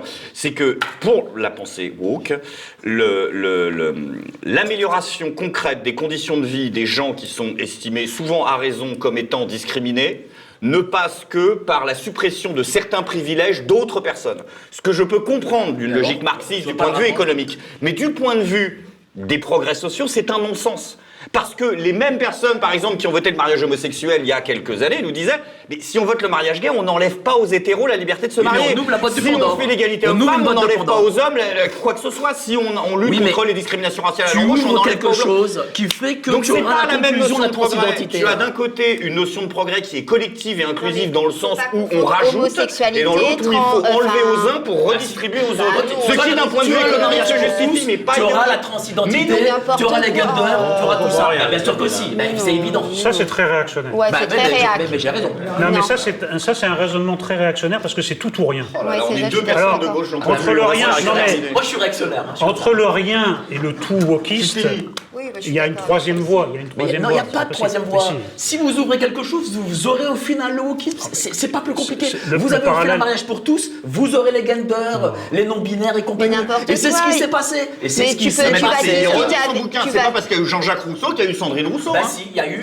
y a eu- C'est Non, parce non, y a pas qu'il y a de lien c'est parce qu'il y a eu Voltaire- c'est parce qu'il y a eu Rousseau, Voltaire et les Lumières qu'il y a eu aujourd'hui Sandrine Rousseau. Voilà. attendez, Bah, attendez. Bien sûr que si. Je vais vous dire pourquoi ce raisonnement, J'aimerais qu'on ait deux heures pour que tu me fasses la chronologie. ce raisonnement est fallacieux avec deux L. C'est pourquoi c'est fallacieux? Parce que Voltaire, Voltaire essayait de se libérer, de nous libérer, de nous d'émanciper d'une tyrannie, d'une laquelle tyra- tyrannie religieuse notamment. Bah, franchement, euh, entre la tyrannie politique et la tyrannie religieuse, bon. Bah, vaut mieux la tyrannie religieuse que politique. Hein. Oui, bah écoutez, là, c'est- là c'est- vous êtes ça un- un bah, réac- ça dépend de réactionnaire. quel côté Je tu savais tiens, qu'il y avait des réactionnaires qui existaient comme chrétienne ça. comme elle devait l'être, Je je, termine. pense qu'on vivrait tous Alors, Je termine. plus heureux. Or, ce qui se passe avec le wokisme, c'est le wokisme vous explique que jamais on n'a vécu dans une tyrannie pareille. Jamais les femmes ont été aussi oppressées. Excusez-moi, je ne vous dis pas qu'il n'y a pas des progrès à faire. Je vous dis simplement qu'en France, en tout cas sur les 100 dernières années, c'est une période à peu près ininterrompue de progrès féministe. Ça va, Mais les femmes ça ont va mieux pas assez vécu loin. sous la monarchie. Hein. Non mais d'accord. Non, Ah mais oui. non. Bah si, les femmes ont mieux vécu lesquels sous la monarchie. Lesquels On Bah, bah, sous l'ancien régime. Non, les femmes ont mieux vécu sous l'ancien régime. Mais tu- plaisantes, elles avaient Les pas femmes, de elles droit. n'ont plus voté qu'en 46. Ensuite, il vous explique que jamais République, elle n'a pas voté, les femmes. On- jamais on a vécu dans une pareille tyrannie raciste. Excusez-moi. On n'héritait de rien. Mais voilà. On- Oui, non, On était bon, dépendants de notre mari, on n'avait pas le droit de travailler, on n'avait pas le droit d'être des, c'est postmodernité, C'est le prolongement une historique de la modernité, alors que la postmodernité, au contraire de ce qu'elle d'ouvrir des livres. tuer la modernité pour revenir à une forme de tradition. Le courant de pensée que vous représentez est, très intéressant. Ah bah, Vous êtes un angoissé. Non, je je suis pas angoissé. Si, je vais vous expliquer ce qui vous angoisse. C'est le bon Je vais vous expliquer ce qui vous angoisse. dans ma vie. C'est que les gens qui pensent comme vous, il faut absolument qu'ils soient dans une Je crois que société. M. Zemmour pense comme moi un peu. Je, bah écoutez, je lui demanderai, je- puisque je le vois plus souvent que vous, mais les gens comme vous, pour être rassurés, il faut qu'ils vivent dans une société coercitive où tout est décidé. La liberté vous fait peur. Effectivement, Je, je suis pas du- la liberté, non mais n'est pas en liberté. la Euh, liberté est plus difficile à vivre Ben- que la tyrannie. C'est plus difficile ben, à moi, vivre. moi, je ne trouve pas qu'on vive en liberté en. France en ma phrase. 2023, hein. Oh là là. Je termine ma phrase. C'est évidemment plus difficile de vivre dans une démocratie que de vivre dans un pays où on vous dit il y a un roi de droit divin et son, le successeur sera son fils. Il y a des privilèges pour toujours qui seront ceux de la noblesse et des gens auxquels vous devez obéir, euh, que vous devez écouter, c'est le Ce clergé. que vous dites, ça vous angoisse. Ce que vous dites, ce n'est pas la réalité. vous angoisse. Et puis le bon roi, co- comme vous dites, lui n'a jamais imposé des C'est passes. vous qui dites le bon roi. Il n'a jamais imposé des passes, il n'a jamais imposé des URSAF, par exemple, des choses comme ça. Il n'a jamais im- imposé Ah, euh, des, euh, doses, là. voilà. Vous rigolez ou quoi non. les, imp- les impositions Mais les impositions, elles ne pèsent pas 75% comme aujourd'hui. hein. Oh Ça, je peux vous le dire. Il y a un truc qui est vrai, c'est que les gens bossaient moins. C'est vrai. C'est vrai, que c'est c'est vrai sur le pass, Ça, c'est une réalité. sur le pass, il a pas tout à fait tort. hein, si je C'est pas sérieux, c'est pas sérieux. Bah, si. Je comprends que vous soyez angoissés, on est tous angoissés. angoissé. C'est une erreur d'analyse. Moi, que- je vis très bien ma vie. hein. C'est une erreur d'analyse Ouais. qui n'était pas le seul à faire, c'est que pour beaucoup de gens de droite, la postmodernité est la continuation historique de la modernité. Or, contrairement à ce que prétendent ces gens, ils veulent détruire les acquis de la modernité Oui, au sûr. sens historique, les Bien lumières, sûr, etc. oui, pour revenir à une forme de tradition Oui, ils veulent. extrêmement mimétique, Mais- mais moi, je- extrêmement girardienne, Je de que la de France- émissaire de base. C'est-à-dire mieux. autorité, clergé. Dit-il en bouffant son saucisson. Moi, moi, je ne vois pas que la France se porte Tu mieux. as assimilé, moi je m'en fous. Non mais moi je vais te dire, moi je vois pas que la France se porte mieux depuis la Révolution qu'avant la Révolution. hein. Et qui était Bah Bon, les amis, on va pas vous. Vous voulez éteindre mais- les lumières. voilà, totalement. Est-ce que. euh, comment vous expliquez euh, justement que ce qui est censé être le temple de la raison et de la rationalité, à savoir l'université par exemple, si puisse être si poreux à, à ce type justement d'idéologie Parce que c'est plutôt des gens euh, qui sont un peu euh, la quintessence quand même de l'intelligence théoriquement. euh. Bah, ils ont dit énormément de conneries à travers les années, ils continuent. L'université a été maoïste. L'université a été stalinienne. L'université a été extrême gauchiste, maintenant elle est wokiste. Ils tombent dans tous les panneaux. En plus, l'université, vous m'en parlez comme d'une entité qui flotterait dans l'air. Mais c'est fait d'individus. C'est fait d'individus qui ont toujours été euh, sensibles aux pires théories et dont le niveau intellectuel ne cesse de baisser. Sandrine Rousseau, vice-présidente d'université. Bah, fin de la démonstration. Et ça dit beaucoup de choses du niveau politique aussi, euh, Mais non. selon vous. Non, mais le wokisme n'est possible qu'en raison de l'effondrement du niveau intellectuel, en réalité. Eh bien, ce sera le mot de la fin. Alors, il y a une autre euh, tradition dans cette émission, enfin pour ce débat en tout cas. Est-ce que vous connaissez C'est Ignace. On peut l'applaudir. C'est notre euh, dessinateur, caricaturiste. On renoue un peu avec la tradition de, de feu euh, droit de réponse de Pollack. Je suppose que c'était une émission que vous aimiez beaucoup. Oui, hein. j'aimais bien. Alors- J'ai travaillé avec Pollack. Vous avez travaillé avec lui Bon Ah oui. souvenir, ouais. Un bon souvenir Et je lui ai succédé à On n'est pas couché, vous savez C'est parce qu'il est tombé malade que Ah oui, comme quoi. je l'ai remplacé et puis il n'est jamais revenu. Je devais le remplacer pour quelques émissions et il était vrai. trop malade. ouais. Eh ben, écoutez, comme quoi, euh, il y a peut-être euh, un lien. Alors, la première, euh, donc, euh, voilà la production de- d'Ignace. Montée du wokisme, montée du fascisme. La faute à Rousseau, la faute à Nolo. On peut l'applaudir. Greg Tabibian, l'anti-woke. Quand on me dit que je suis complètement noir, je ne me sens pas stigmatisé. pas mal. Wokisme ou conscience éveillée, certains ont du mal, ils semblent dormir. Fabius au Conseil constitutionnel. Pas mal. Laurent Fabius en 2023, chapeau. Alors ça, je ne sais pas qui c'est. Si on constate factuellement la montée de l'immigration, nous sommes d'immondes fascistes. C'est Mélenchon. C'est Mélenchon ou Nolo, mais on sait Ah, pas. c'était Nolo, Ah c'était Nolo. Pour- Quand même Ah non, bah, je vous la donne. Tête de Mélenchon. J'exagère un peu. Éric Morillo contre le wokisme, le bokisme. On boit des coups, on s'engueule, on s'aime en toute liberté. Pas mal, merci. Et enfin, la dernière, Rousseau contre les stigmatisations. Qu'est-ce que vous... f- Qu'est-ce qui vous fait dire que Chabal est un homme? Eh ben, qu'est-ce qui me fait dire que Tabibi en est un aussi hein Allez, et pour toi. Allez, on enchaîne tout de suite avec l'interview confession.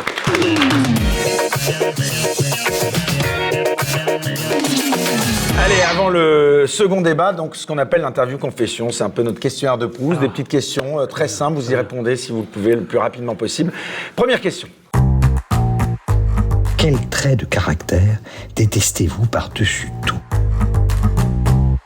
Euh, je pense que ce serait la trahison. Vous avez déjà été trahi? Oui. Et vous voyez le, Ah oui, je crois que dans une autre émission, vous m'avez parlé de ça. voyez l'expérience de du meeting de Villepinte, le fameux meeting de Villepinte de Zemmour, là où j'étais, au- auquel j'ai assisté. La manière dont les gens se sont éloignés de moi après, des gens que je connaissais bien, des amis pour certains, des copains pour d'autres, c'était très instructif. Il y en a un qui vous a plus particulièrement touché dans la, on va dire dans justement la rupture, dans cette trahison. Non, c'est un prix collectif.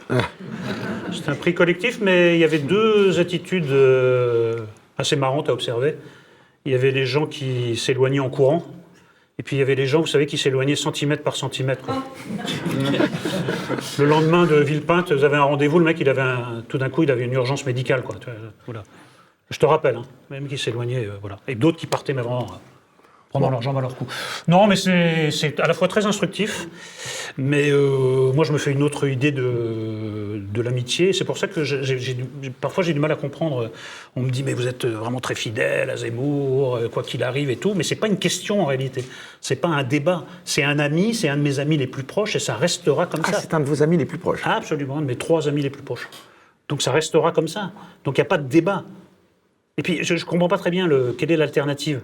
C'est vous, vous, vous faites une confession comme au temps du stalinisme, vous arrivez, écoutez, je regrette, euh, je me suis fourvoyé, euh, en fait, euh, cet homme est le démon, cet homme est le diable, ouais, ouais, t'es pas un ami. euh, Je ne peux pas. Non, c'est pas possible, je, je- vraiment, je, je le renie publiquement, voilà. Vous trouvez qu'il a eu raison de donner la tête de liste à Marion Maréchal euh, pour les européennes ou les je pense qu'il a surtout eu raison de ne pas la prendre, oui. Ah oui. Oui. Bah, je pense qu'on ne fait pas la présidentielle et la tête de liste aux européennes. Et vous pensez qu'il va être de nouveau candidat euh, en 2027 Il vous en parle? On en parle et même si je le savais, je ne vous le dirais pas. Allez, question suivante.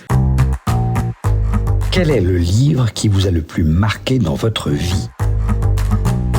Allez, on me dit de faire plus court euh, dans l'oreillette, donc euh, allez, On fait ce qu'on veut. voilà. Merci. Stop au fascisme de l'oreillette et de la régie. Euh, je pense que le livre qui m'a le plus impressionné, je ne dis pas le livre que je préfère entre tous, mais le livre qui m'a le plus impressionné, c'est les récits de la Colima de Varlam Shalamov. Donc Shalamov a passé 18 ans euh, dans les bagnes soviétiques à la Colima et il a attiré un livre incroyable parce qu'il vivait dans des conditions absolument inouïes, une persécution totale et il a réussi à en tirer un livre d'une qualité littéraire incroyable, sans jamais céder. Dans ma bibliothèque, j'ai une photo de Chalamov, qui est une photo de police. La première fois qu'il s'est fait ramasser par la police euh, stalinienne, le regard du type. Euh, je me dis, euh, bien sûr que je, nous ne serons jamais à la hauteur, mais il faut essayer de pas trop démériter de lui. Les récits de la Colima de Chalamov, il C'est avoir lu ça une fois dans sa vie. Troisième question. Êtes-vous satisfait de l'image que l'on donne de vous? Personne peut être satisfait de l'image qu'on donne de soi parce que tout simplement c'est pas soi. On a l'impression que- qu'on parle d'une autre personne. Il y a un double qui s'est échappé et qui mène sa propre vie. Euh, donc euh, parfois il me ressemble un peu, parfois il me ressemble pas. Non, la, la- la vérité est ailleurs. Avant-dernière question. Quel personnage historique aimeriez-vous être? Moi, mon personnage, alors c'est à la fois un personnage historique et un personnage fictionnel, mais mon personnage préféré de tous les temps, c'est Zorro. Ah. Ouais. Moi, j'aurais voulu être Zorro. Jean Dujardin va l'incarner, là, je crois. Oh non. Non.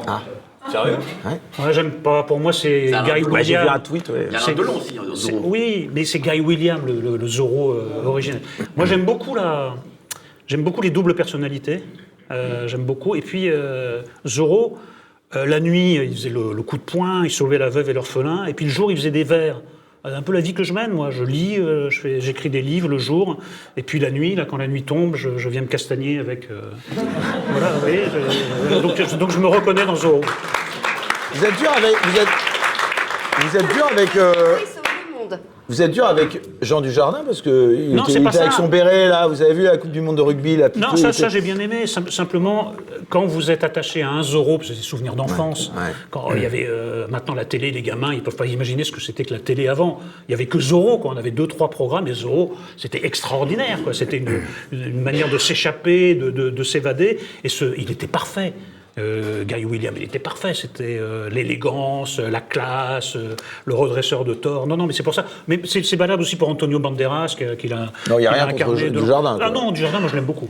Il est sympa. Physiquement, il le fera bien, je pense. Oui, mais c'est très certainement. Et un bon acteur aussi. Un très bon acteur. Bah voilà. Allez, dernière question. Quel est l'événement qui a changé le cours de votre vie? Bon là, faut varier parce qu'en général, la naissance de mes enfants. Bon bref, tout ça. Ah bon, c'est vrai, il y a- Ah non, il faut que vous y alliez il y a plus. des réponses euh, interdites. Ouais. Ben, il y a eu la naissance de mes enfants. Eh ben voilà. Non, si on sort des choses un peu convenues, la naissance de mes enfants par Ouais. exemple, euh, il y a d'avoir été envoyé euh, faire mon service national en Bulgarie. Oui. Vous avez rencontré d'ailleurs la mère de vos enfants. alors, J'ai rencontré la mère de mes enfants, dont la naissance a été un événement très important dans, ma vie.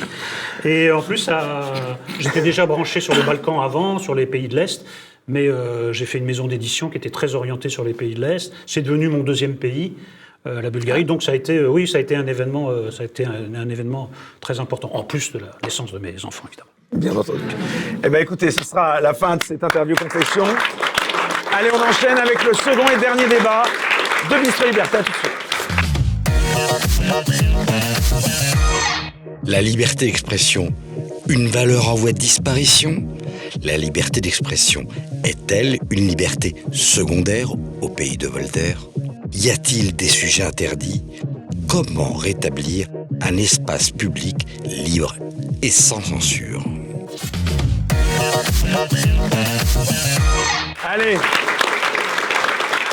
C'est maintenant l'heure de parler de la liberté d'expression, ce qui ne va pas nous éloigner tant que ça du wokisme, je pense. Alors d'abord, Eric Nolot, euh, encore merci d'abord euh, d'avoir accepté, euh, donc je le dis, de venir sur TVL, hein, puisque en effet, parfois il y a des échanges un peu animés, mais ça vous effraie pas. Donc, euh, non, non, un peu l'habitude. Et d'ailleurs, vous avez facilement accepté que Myriam Palomba soit, soit à vos côtés. J'ai parce jamais refusé la présence de quiconque.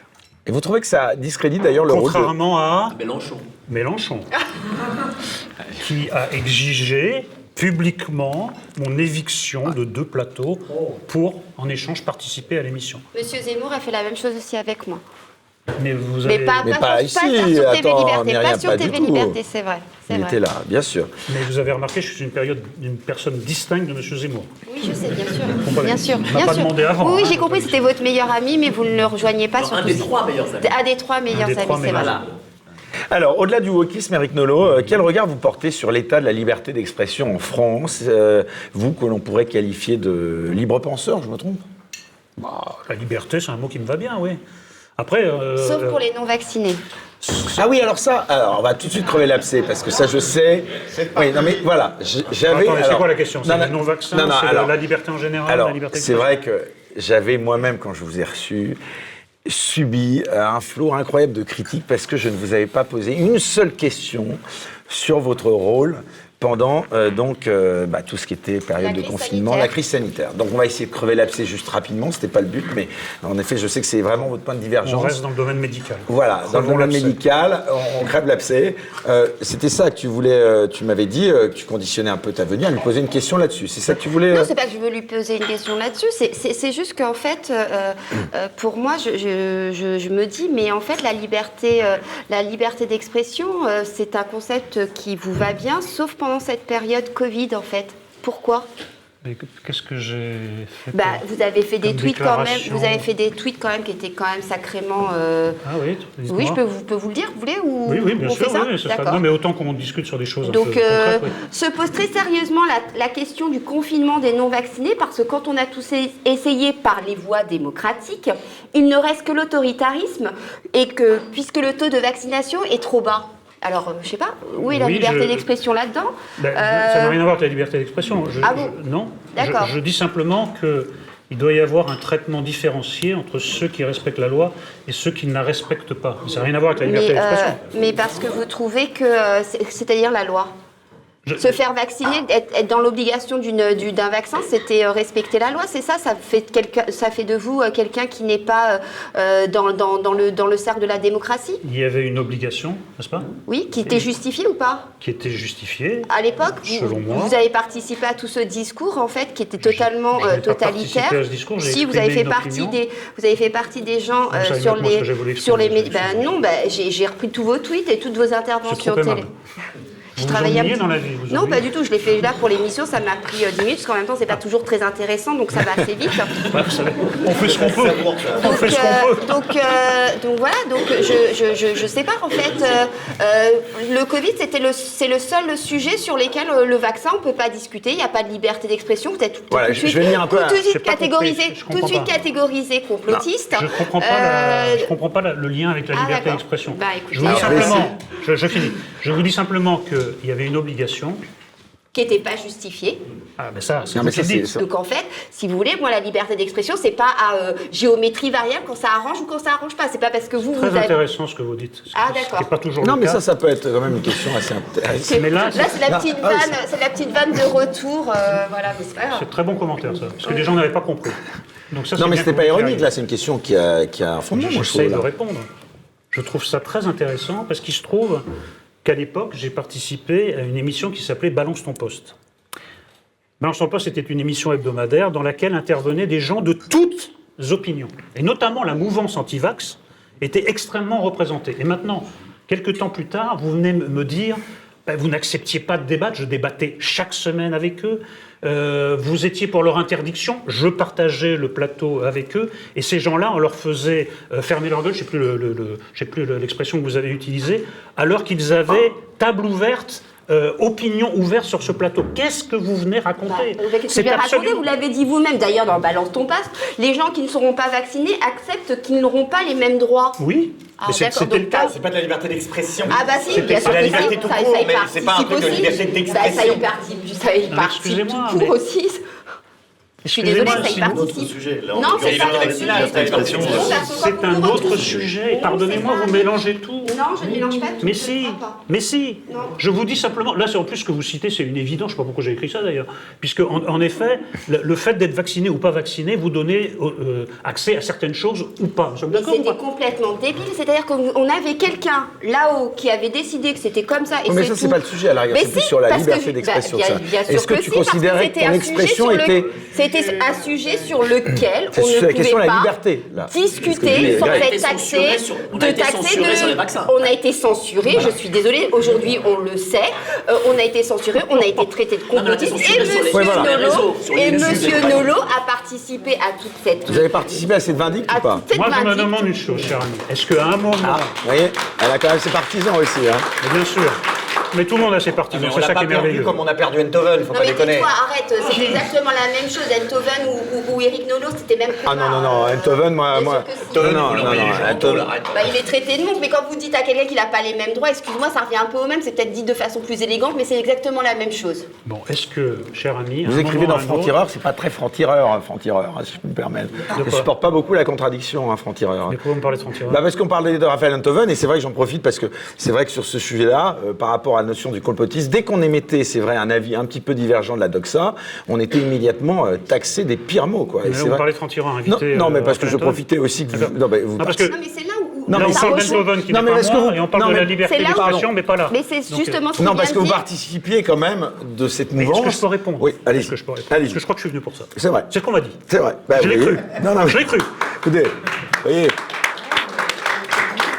Je voudrais savoir si. la à un parole moment- est à l'accusé. Si à un moment ou à un autre, vous allez parler du sujet. Là, il n'est pas question de la liberté d'expression. Je viens de vous dire, vous avez le droit de ne pas en tenir compte, mais vous revenez, vous re- refaites votre petit argumentaire. Je vous ai dit que chaque semaine, je participais à une émission où tout le monde avait la parole. Et même euh, vraiment les plus radicaux des antivax. Et vous venez me dire. Les gens mais qui ne pensent oui, pas comme vous, vous pas- ne devraient pas avoir les mêmes droits. De quoi pas vous ça, parlez de liberté. Mais bien sûr Ça que si. Vous êtes, vous êtes, vous êtes, sans faire de recherche, sans même regarder à l'époque euh, les, euh, les chiffres de la NSM et de Vaert, vous êtes aligné sur la doxa gouvernementale parce que finalement vous êtes même quelque, un petit peu macroniste. On va pas se mentir. D'ailleurs sur le plateau de TPMP aujourd'hui, la plupart des chroniqueurs sont macronistes. Et donc du Vous êtes le coup, phoné de la Macronie. et alors. du coup, et du coup, vous faites l'entre-deux et vous venez nous parler sur Ah, ce plateau ah, de liberté d'expression. L'entre-deux, c'est déjà mieux. Vous venez nous parler aujourd'hui de liberté d'expression alors que pendant cette période-là, vous avez fait partie des gens, vous avez fait partie des- d'autre chose, Vous maintenant. avez fait partie des gens qui n'ont pas voulu que des gens comme moi S'expriment. euh. Je ne parle pas de Cyril Hanouna évidemment qui m'a invité, mais, Bah qui- non, mais quand j'étais face, quand j'étais face à vous, quand j'ai quand, je me Ah, retrouvais ne à parlez pas de Cyril Hanouna, n'insultez pas l'avenir, on sait jamais. hein. On sait jamais. Non, non, on sait là, jamais.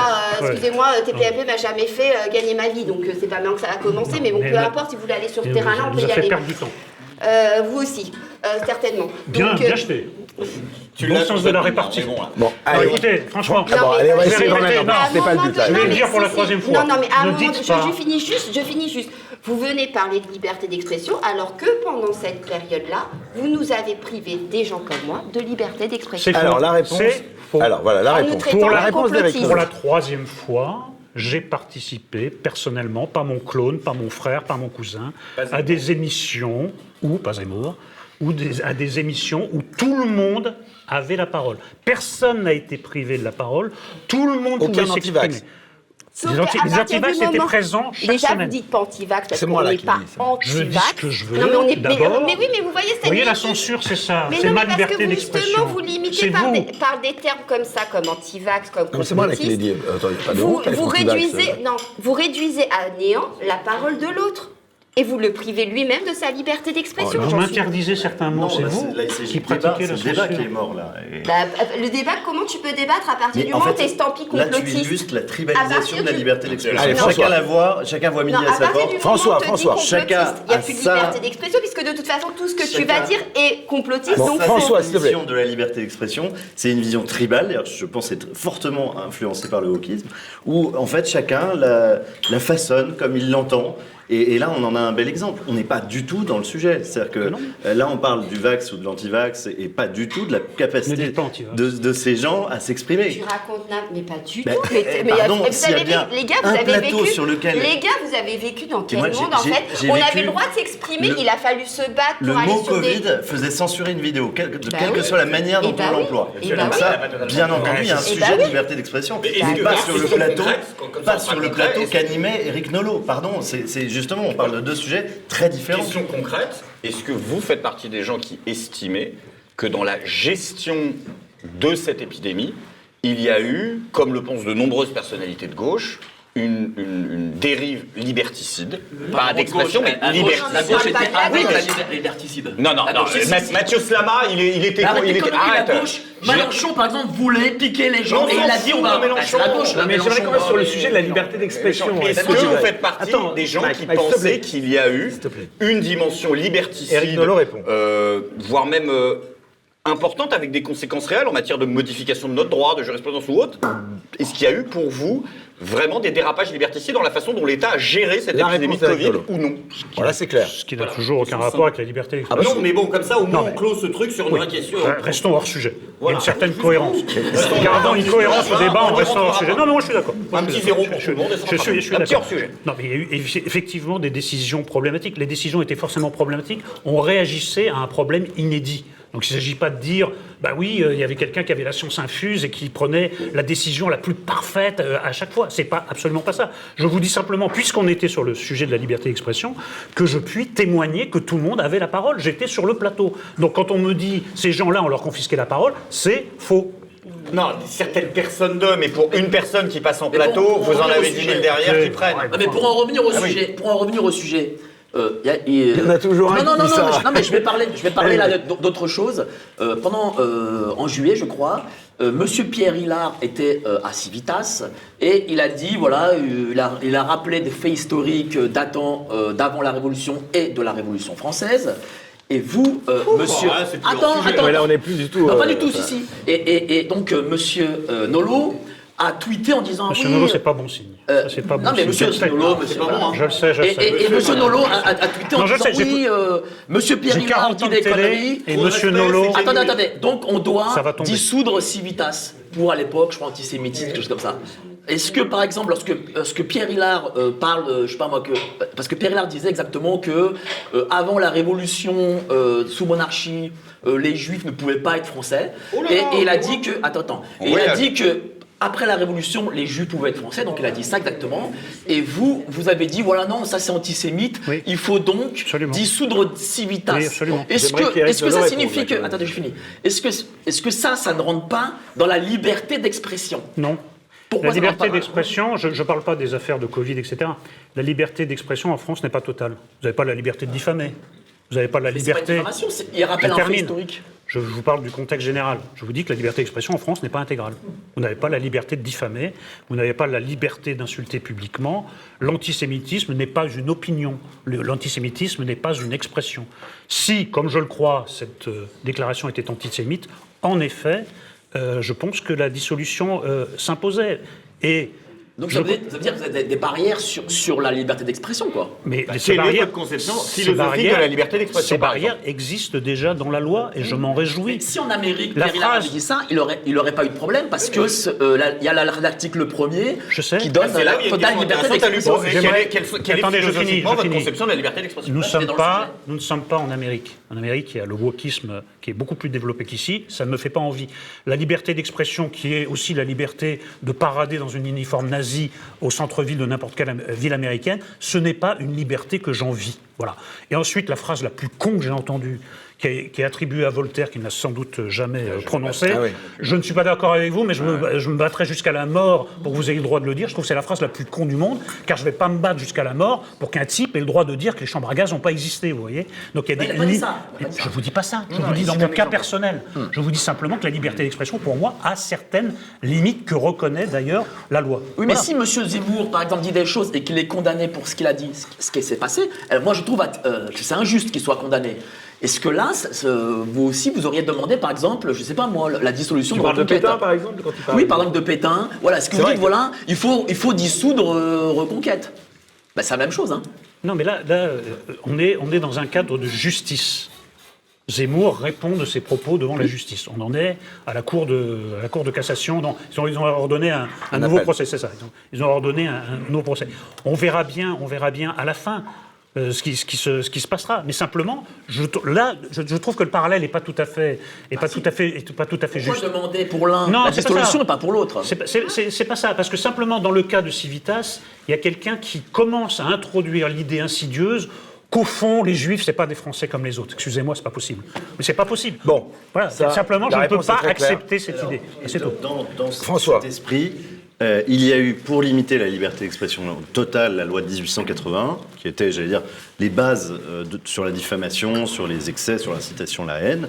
Et puis, il y a eu ensuite toute une série de lois qui accentuaient cette- euh, cette- ces, ces- ces contraintes euh, jusqu'aux lois mémorielles. Donc, il y a eu la loi Taubira, par exemple, euh, qui a fait qu'un historien d'ailleurs euh, s'identifiant au centre-gauche, comme Pétré Grenouillot, a été inquiété, a été d'ailleurs attaqué, euh, il me semble, euh, par deux associations, pour avoir estimé que l'esclavage n'était pas un génocide, parce que les esclaves étant, c'est affreux, des biens meubles, le but de ceux qui, de- des négriers, était qu'un maximum survive à la traversée, ce qui était du bon sens, ce qui était de l'histoire, et ils ont été inquiétés pour ça.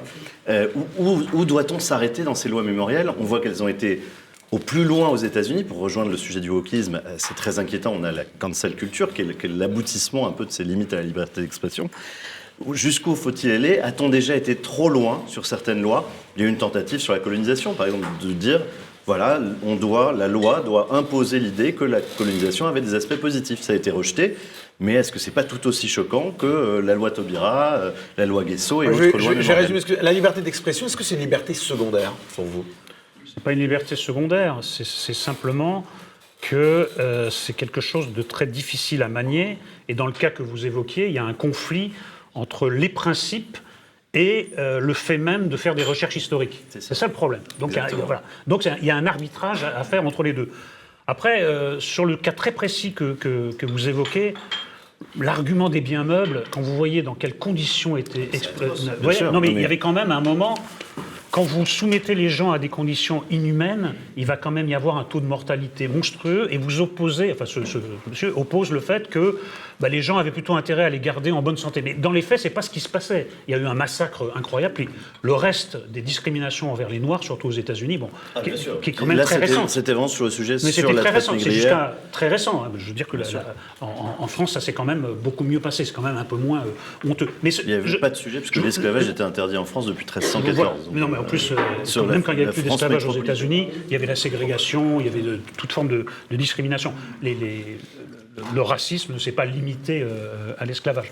Simplement, il y a quelques règles générales, quelques principes, mais en effet, il y a parfois des tensions, comme ça peut exister en, démocratie. Donc, c'est difficile d'arriver avec euh, une vérité toute faite et de dire voilà où est la, exactement la limite. Ce sera toujours mouvant. Je trouve quand même dingue que l'État puisse s'immiscer dans ce que doivent dire les gens. C'est fou. Non? Ça vous choque pas? l'État, je veux dire, la loi s'immisce dans ce que peuvent dire les gens. Je vous ai dit tout à l'heure qu'il y avait quand même quelques restrictions à la liberté euh, d- d- d'expression qui sont dans la loi. La diffamation, l'insulte publique. euh, Comment vous expliquez, pour Madame, attends, comment vous expliquez que là, on le voit bien, il y a un tournant dans le débat là, ça touche quand même, euh, enfin, ça électrise les foules hein, de parler de ce sujet-là. Je me rendais même pas compte à ce point qu'on pouvait basculer. On voit bien que tout le monde là, tout d'un coup, est, est sur la défensive, est à fleur de peau. Comment vous expliquez que le sujet même de la liberté d'expression en France, dans ce pays dit des droits de l'homme justement, électrise à ce point-là les, bah, les, les uns et les autres. quoi. Les droits de l'homme, c'est la France, c'est le pays du poétiquement correct. Il faut j'aimerais se la- dire les choses. L'avis d'Éric Voilà. Nolot. Ah, mais c'est vrai. Et Monsieur la Nolot, Monsieur Nolot, la va- Révolution française d'ailleurs, parce que sous la monarchie. Et- et on Monsieur Nolot sûrement Alors, Et je suis sûr que Monsieur Nolot va confirmer ce que je dis. Non, mais- Je suis sûr. Alors, j'aimerais avoir son avis. Il faut réaliser à quel point la. France est libre encore sur le plan de l'expression. Si, si, non, Bon, je vous assure. c'est vrai qu'on peut en débattre, là, Hélas, je suis hélas, d'accord avec toi, hélas. Trouvez Parce du que- travail, parce que je nous trouve- non, non, parce que je nous trouve très bas. euh, C'est ça, toi. C'est pour ça que je pense que Myriam, voilà. je Myriam a très réagi bas comme ça parce dans que Myriam a vécu dans sa chair, je pense, à payer euh, euh, ses opinions Euh, Non, mais quand vous Vraiment, quand voyez- tu pays, on est, tu l'as on est, payé on est sur un plan professionnel. C'est pour ça que tu, tu es aussi sensible sur ce Mais sujet vraiment, aussi. Mais vous croyez que je le Angleterre, paye pas, moi. Alors voilà, s'il te plaît, François, François, voilà, François. Est-ce que voilà, François, s'il te plaît, s'il vous plaît, Eric Nolot, vous payez aujourd'hui le prix de votre euh, Oui, vous croyez, vous, vous vraiment que je ne paye pas le, prix de mes opinions? Vous croyez euh, vraiment que c'est aujourd'hui la veille que je vais être euh, invité sur le service public? Vous n'êtes plus invité sur le service public Non Vous pensez que c'est un hasard total, un hasard statistique, que pas un mot, pas une lettre n'ait été consacrée à la faute à Rousseau dans un organe de gauche? Vous pensez que c'est un hasard? Vous pensez que c'est tombé comme ça? Oui, vous voyez, vous, vous dites organe de gauche, mais il n'y a pas que organe de gauche. Enfin, je, je- enfin, moi, j'ai un problème. Non, mais là, c'est plutôt honnête de sa part. Oui, c'est très il, il va dans ton sens. Oui, il est en train de dire justement que lui aussi a payé euh, bah, justement le, le- le prix de ses opinions. Donc, Oui, euh, sauf que pendant la crise sanitaire, Ah, mais je suis désolée, mais je suis désolée, c'est un sujet important. Aujourd'hui, tout ce qui découle, euh, qu'on parle, tout ce qui découle aujourd'hui, enfin, euh, de, de- par exemple, on voit là la, loi, vous avez entendu Philippe 15 parler de la loi, euh, enfin, je sais pas comment on dit, SREN, Non. on dit loi.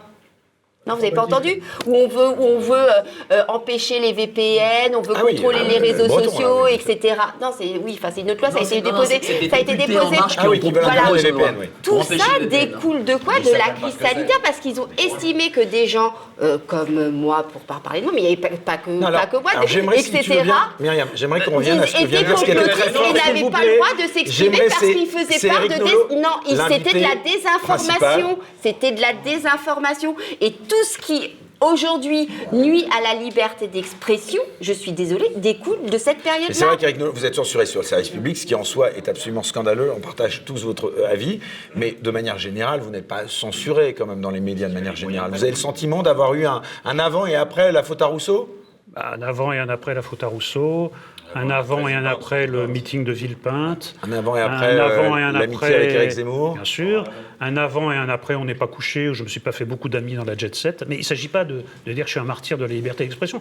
Je vous dis que l'expression a des conséquences.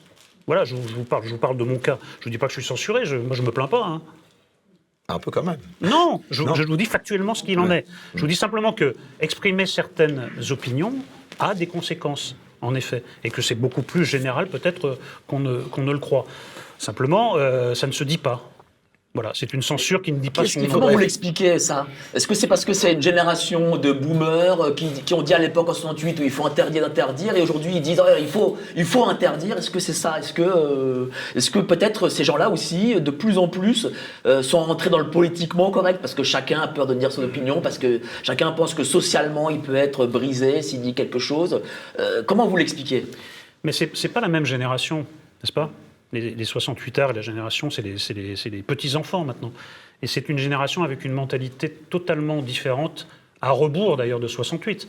Euh, ils ont une passion pour certaines formes de liberté, et puis il y a certaines formes de liberté qu'ils n'aiment pas.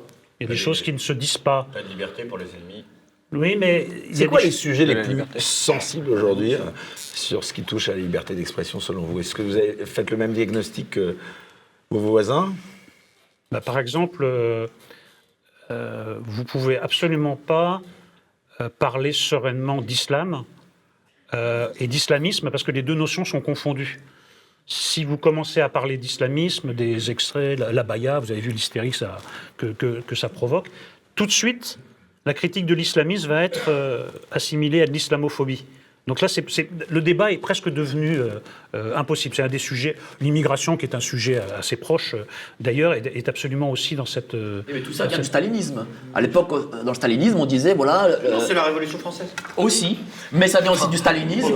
Bah si, bah si. Parce que t'as dit- t'as t'as d'ailleurs donné une phrase tout à l'heure de la Révolution française pour le coup. Donc je suis désolé. Robespierre. Bah oui, mais c'est Robespierre, c'est la Révolution. Oui, mais c'est le stalinisme où on disait Il et- faut dire oui de, de son adversaire qu'il est fasciste le temps que Oui, le gars euh, Se justifie. se justifie, voilà. Oui, oui, ça. mais de toute façon, euh, de toute façon, ça reste un, ça reste un ressort très très fort, la diabolisation. Donc ça veut dire que la gauche est euh, totalitaire et que la gauche, euh, ben, elle est contre cette liberté d'expression. la gauche, euh, La gauche en général. la gauche a une grande fascination pour le totalitarisme, oui, de, mais de tout temps, sous différentes, euh, enfin, une certaine gauche. Écoutez, moi Non, je. la gauche. Non, c'est pas vrai. Euh, Dix moi, dernières minutes. Moi, je me reconnais. Je ne veux pas me comparer du tout. hein, je vais citer des grands noms, mais je me reconnais dans quelques penseurs de gauche qui ont été des penseurs de gauche anti-totalitaires. Camus, par exemple, typique, typique. Orwell, exemple emblématique. Quelqu'un qui est moins connu, mais qui quand même s'est attaqué au maoïsme, c'est Simon Less, alors que le maoïsme avait quand même euh, très très bonne presse ici. Tous, et je vous citer les autres, on peut même citer Solzhenitsyn, Boris Souvarine un peu plus tôt, tous ont été traités de fachos. Tous. Tous les gens de la gauche antitotalitaire ont été traités de fachos. Et ça reste encore le cas euh, au- aujourd'hui où euh, euh, il y a des gens. je vais même vous citer une anecdote.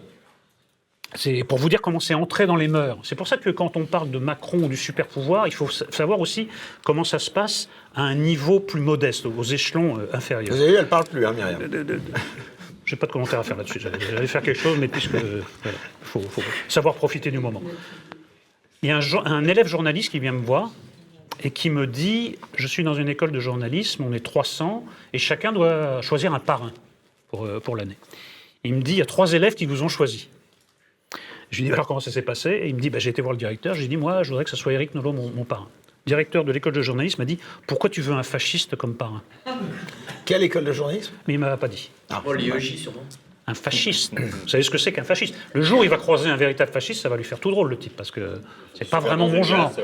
Oui, ça. C'est pas pas exactement mon genre. Donc simplement, à force de diaboliser, à force de vulgariser ce mot euh, fasciste, à force de lui coller l'étiquette qu'en effet on lui collait Le du terme extrême droite qui est balancé à tout Ah bah, le extrême monde, droite, c'est oui, mais là, c'est un peu usé, Et le terme complotiste, là, je rejoins Myriam, c'est absolument. pas ce que je fais, non, mais ça, c'est vrai que c'est même même plus chose. insupportable.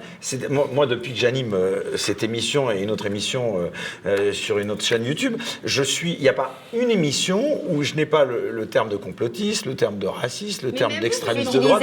Quand vous parliez de la destitution de Biden, vous avez utilisé, vous avez fait l'amalgame de ceux qui en parlaient et qui la prédisaient de complotistes, et même oui, vous, fa- vous faites, Quanon, vous oui. faites, vous faites la Quanon, voilà, c'est ce que j'allais dire, complotiste. QAnon. Donc, donc vous, do- non, il a toujours bah, pas été destitué. Mais pourquoi il n'a pas été oui, destitué vous Parce qu'il est, euh, il est blanc, il est blanc comme neige. C'est pour ça qu'il n'a pas été destitué, ou c'est parce qu'on ne veut pas prendre en compte euh, l'ordinateur de son fils? Donc ça aussi c'est complotiste. Mais vous non, racontez mais, n'importe mais bien quoi, sûr, mais oui, bien sûr, Vous êtes complètement à côté de la Bien plaque. sûr, je. Mais oui, mais pardonnez-moi, c'est pas ça du tout l'histoire. Vous racontez une autre histoire. Ce que vous dites, ce que Est-ce vous que vous dites savez sur, Non, ce que vous dites le terme des fascistes, c'est exactement ce que vous utilisez vous-même quand vous traitez les gens de complotistes. Vous êtes à côté de la plaque. Pourquoi Cette c'est histoire de Biden. C'est tellement facile d'être insultant. euh, non, non, mais tellement alors facile pourquoi- à côté de la plaque, c'est factuel. Il y a la plaque à vous. Bah, bah, je, peux vous dire, je peux vous dire que vous aussi, vous êtes à côté de la Bah c'est plaque, euh. Non, mais sur l'affaire Biden, non, mais parce Quand que vous dis, avez euh, plus quand d'éléments je me dis pas d'information. Bonne mais qu'en même temps, Peut-être euh, qu'Eric je, a plus d'éléments d'information que Myriam sur l'affaire Biden. euh, Est-ce que vous avez plus d'informations qu'elle sur l'affaire Biden?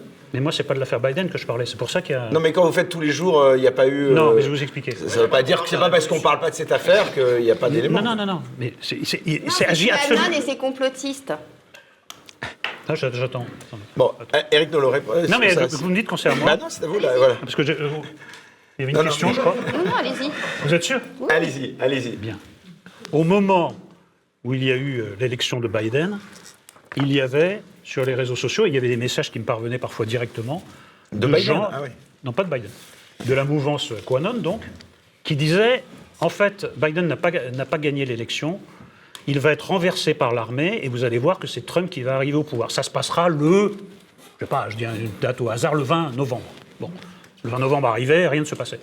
Donc il y avait un Conan qui disait non, non, mais là ça fait partie du plan. En réalité, ça se passera plutôt le 2 janvier. D'ailleurs, il y a des signes que, donc moi je me moque d'eux en disant bah, Biden n'a toujours pas été arrêté par l'armée, il n'a toujours pas été euh, remplacé par Trump. Ça n'a rien à voir avec l'histoire Bah, du, du écrire fils de Biden. vos tweets, on comprenait rien alors. Allez, ça s'est envoyé. Non, c'était pas. Oui, non, mais là c'était très clair. Mais je suis désolée, Ouais, quand c'est on lisait le tweet, c'était pas ça C'était qu'on une comprenait. petite touche Mais parfois, d'humour, c'est. je oui, pense. Parfois, vous savez, Vous c'est pas. quoi Vous allez me dire que je suis idiote Non, c'est pas ça. que Non, pas du voilà, tout. ah, je dis d'accord, parfois, parce c'est que- pas l'émetteur le ouais. problème, c'est le, le récepteur. Oui, bien sûr. et parfois, bien c'est le sûr. Bah récepteur oui, et c'est pas comme, l'émetteur. c'est comme faut- euh, les non-vaccinés ne doivent pas avoir les mêmes droits que les autres. Bon, allez, les amis. Bon, allez, on va- Parce que. Non, on est arrivé à la fin là. de cette émission. Ça, oui, je crois, oui. Je vais vous demander à tous si vous. Oui, vous voyez, hein. Sinon, qu'est-ce que vous pensez de Macron alors? Bah, moi, je suis pas comme vous, je lui lèche pas le derrière euh, de matin, midi et soir. Voilà, Euh, bon, écoutez, alors on va terminer avec Ignace, s'il vous stop, plaît. Stop, non. stop, stop, stop, Là, stop. c'est un- il y a un scud là pour répondre. il y a un scud. Non, non, il faut expliquer. Excusez-moi, Là, faut expliquez-moi. Dites-moi. Bah, euh, non, je vous dis, c'est tout. comme vous, vous, avez, vous me lancez des choses. C'est quoi là Vous avez une attitude. euh, Non, je, vous, très, vous euh, que je me tourne vers vous. très, euh, non, mais parce que là, je, je sens que c'est euh, le. On va faire un concours de testostérone. Ah, pas du tout. Ah, d'accord, ok. Bon, Bah, alors, vas-y, chers je vous amis, moi, les caricatures, je les ai. Qu'est-ce hein. que, Non, non, mais voilà. qu'est-ce- en, quoi, en quoi je suis macroniste matin, midi et soir? Bah, excusez-moi, pendant la crise sanitaire, vous l'avez été énormément. Point barre.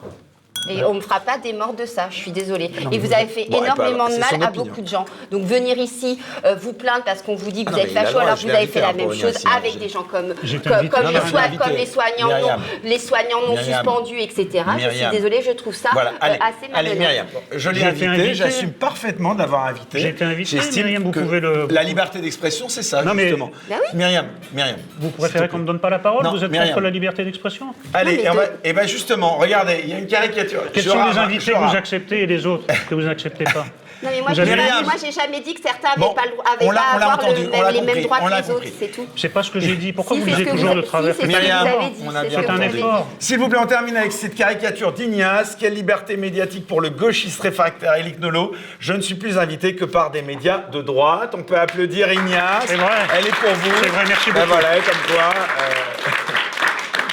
Puis, alors, euh, en plus, si je peux aller dans ton sens, le fait que Eric réagisse lui aussi euh, autant comme ça, c'est que ça le touche aussi, Myriam. Mais ça ne me touche pas, c'est des bêtises, pardonnez-moi. Je, je demande juste que. Et alors, c'est pas elle des- qui vous regarde plus. Tout à l'heure, vous l'avez pas regardé pendant toute l'émission. Mais je suis vrai. mal placé. Oui, L'esprit bon. français de la liberté d'expression, Bon, c'est allez. aussi les engueulades que nous avons. Et ben voilà. Non, Et mais c'est sur des bases ça. réelles. Donc vous allez, comme Sur vous le dites, vous allez vous serrer la main en quittant ce plateau, s'il vous plaît. Ah non, Myriam, Myriam. Mais non, tu rigoles Mais non, les gestes barrières. Ouais, J'arrête, ouais. Bon, et ben ça promet. Euh, vous n'avez peut-être pas serré la main de Myriam Palomba. J'avais tout fait pour vous réconcilier, hein, je te jure. Mais en plus, je suis si je vous d'accord dis- sur Non. plein de Et trucs si je vous avec dis Mais vous suis étiez d'accord sur le wokisme. Est-ce que Vous allez le me serrer la main? Non, mais moi, je ne suis pas comme vous. Si vous avez le droit de vous faire vacciner, et c'est votre bien. liberté de le faire. Bien. Non, mais vous accepterez de lui serrer la main si elle n'est pas vaccinée. Mais moi, je, je serre la Bon. main de Mais tout moi, le je monde. dis pas voilà, qu'il faut. Allez, vous voulez plus de liberté, soumettez-vous à la pensée wokiste. Et on reconnaît Elisabeth Borne. Et enfin, cancel culture, à fond pour les droits de gomme, avec évidemment l'histoire de France. J'avais cru voir un Z, euh, mais je me trompe peut-être. C'est un hasard, d'accord. Allez, pour vous.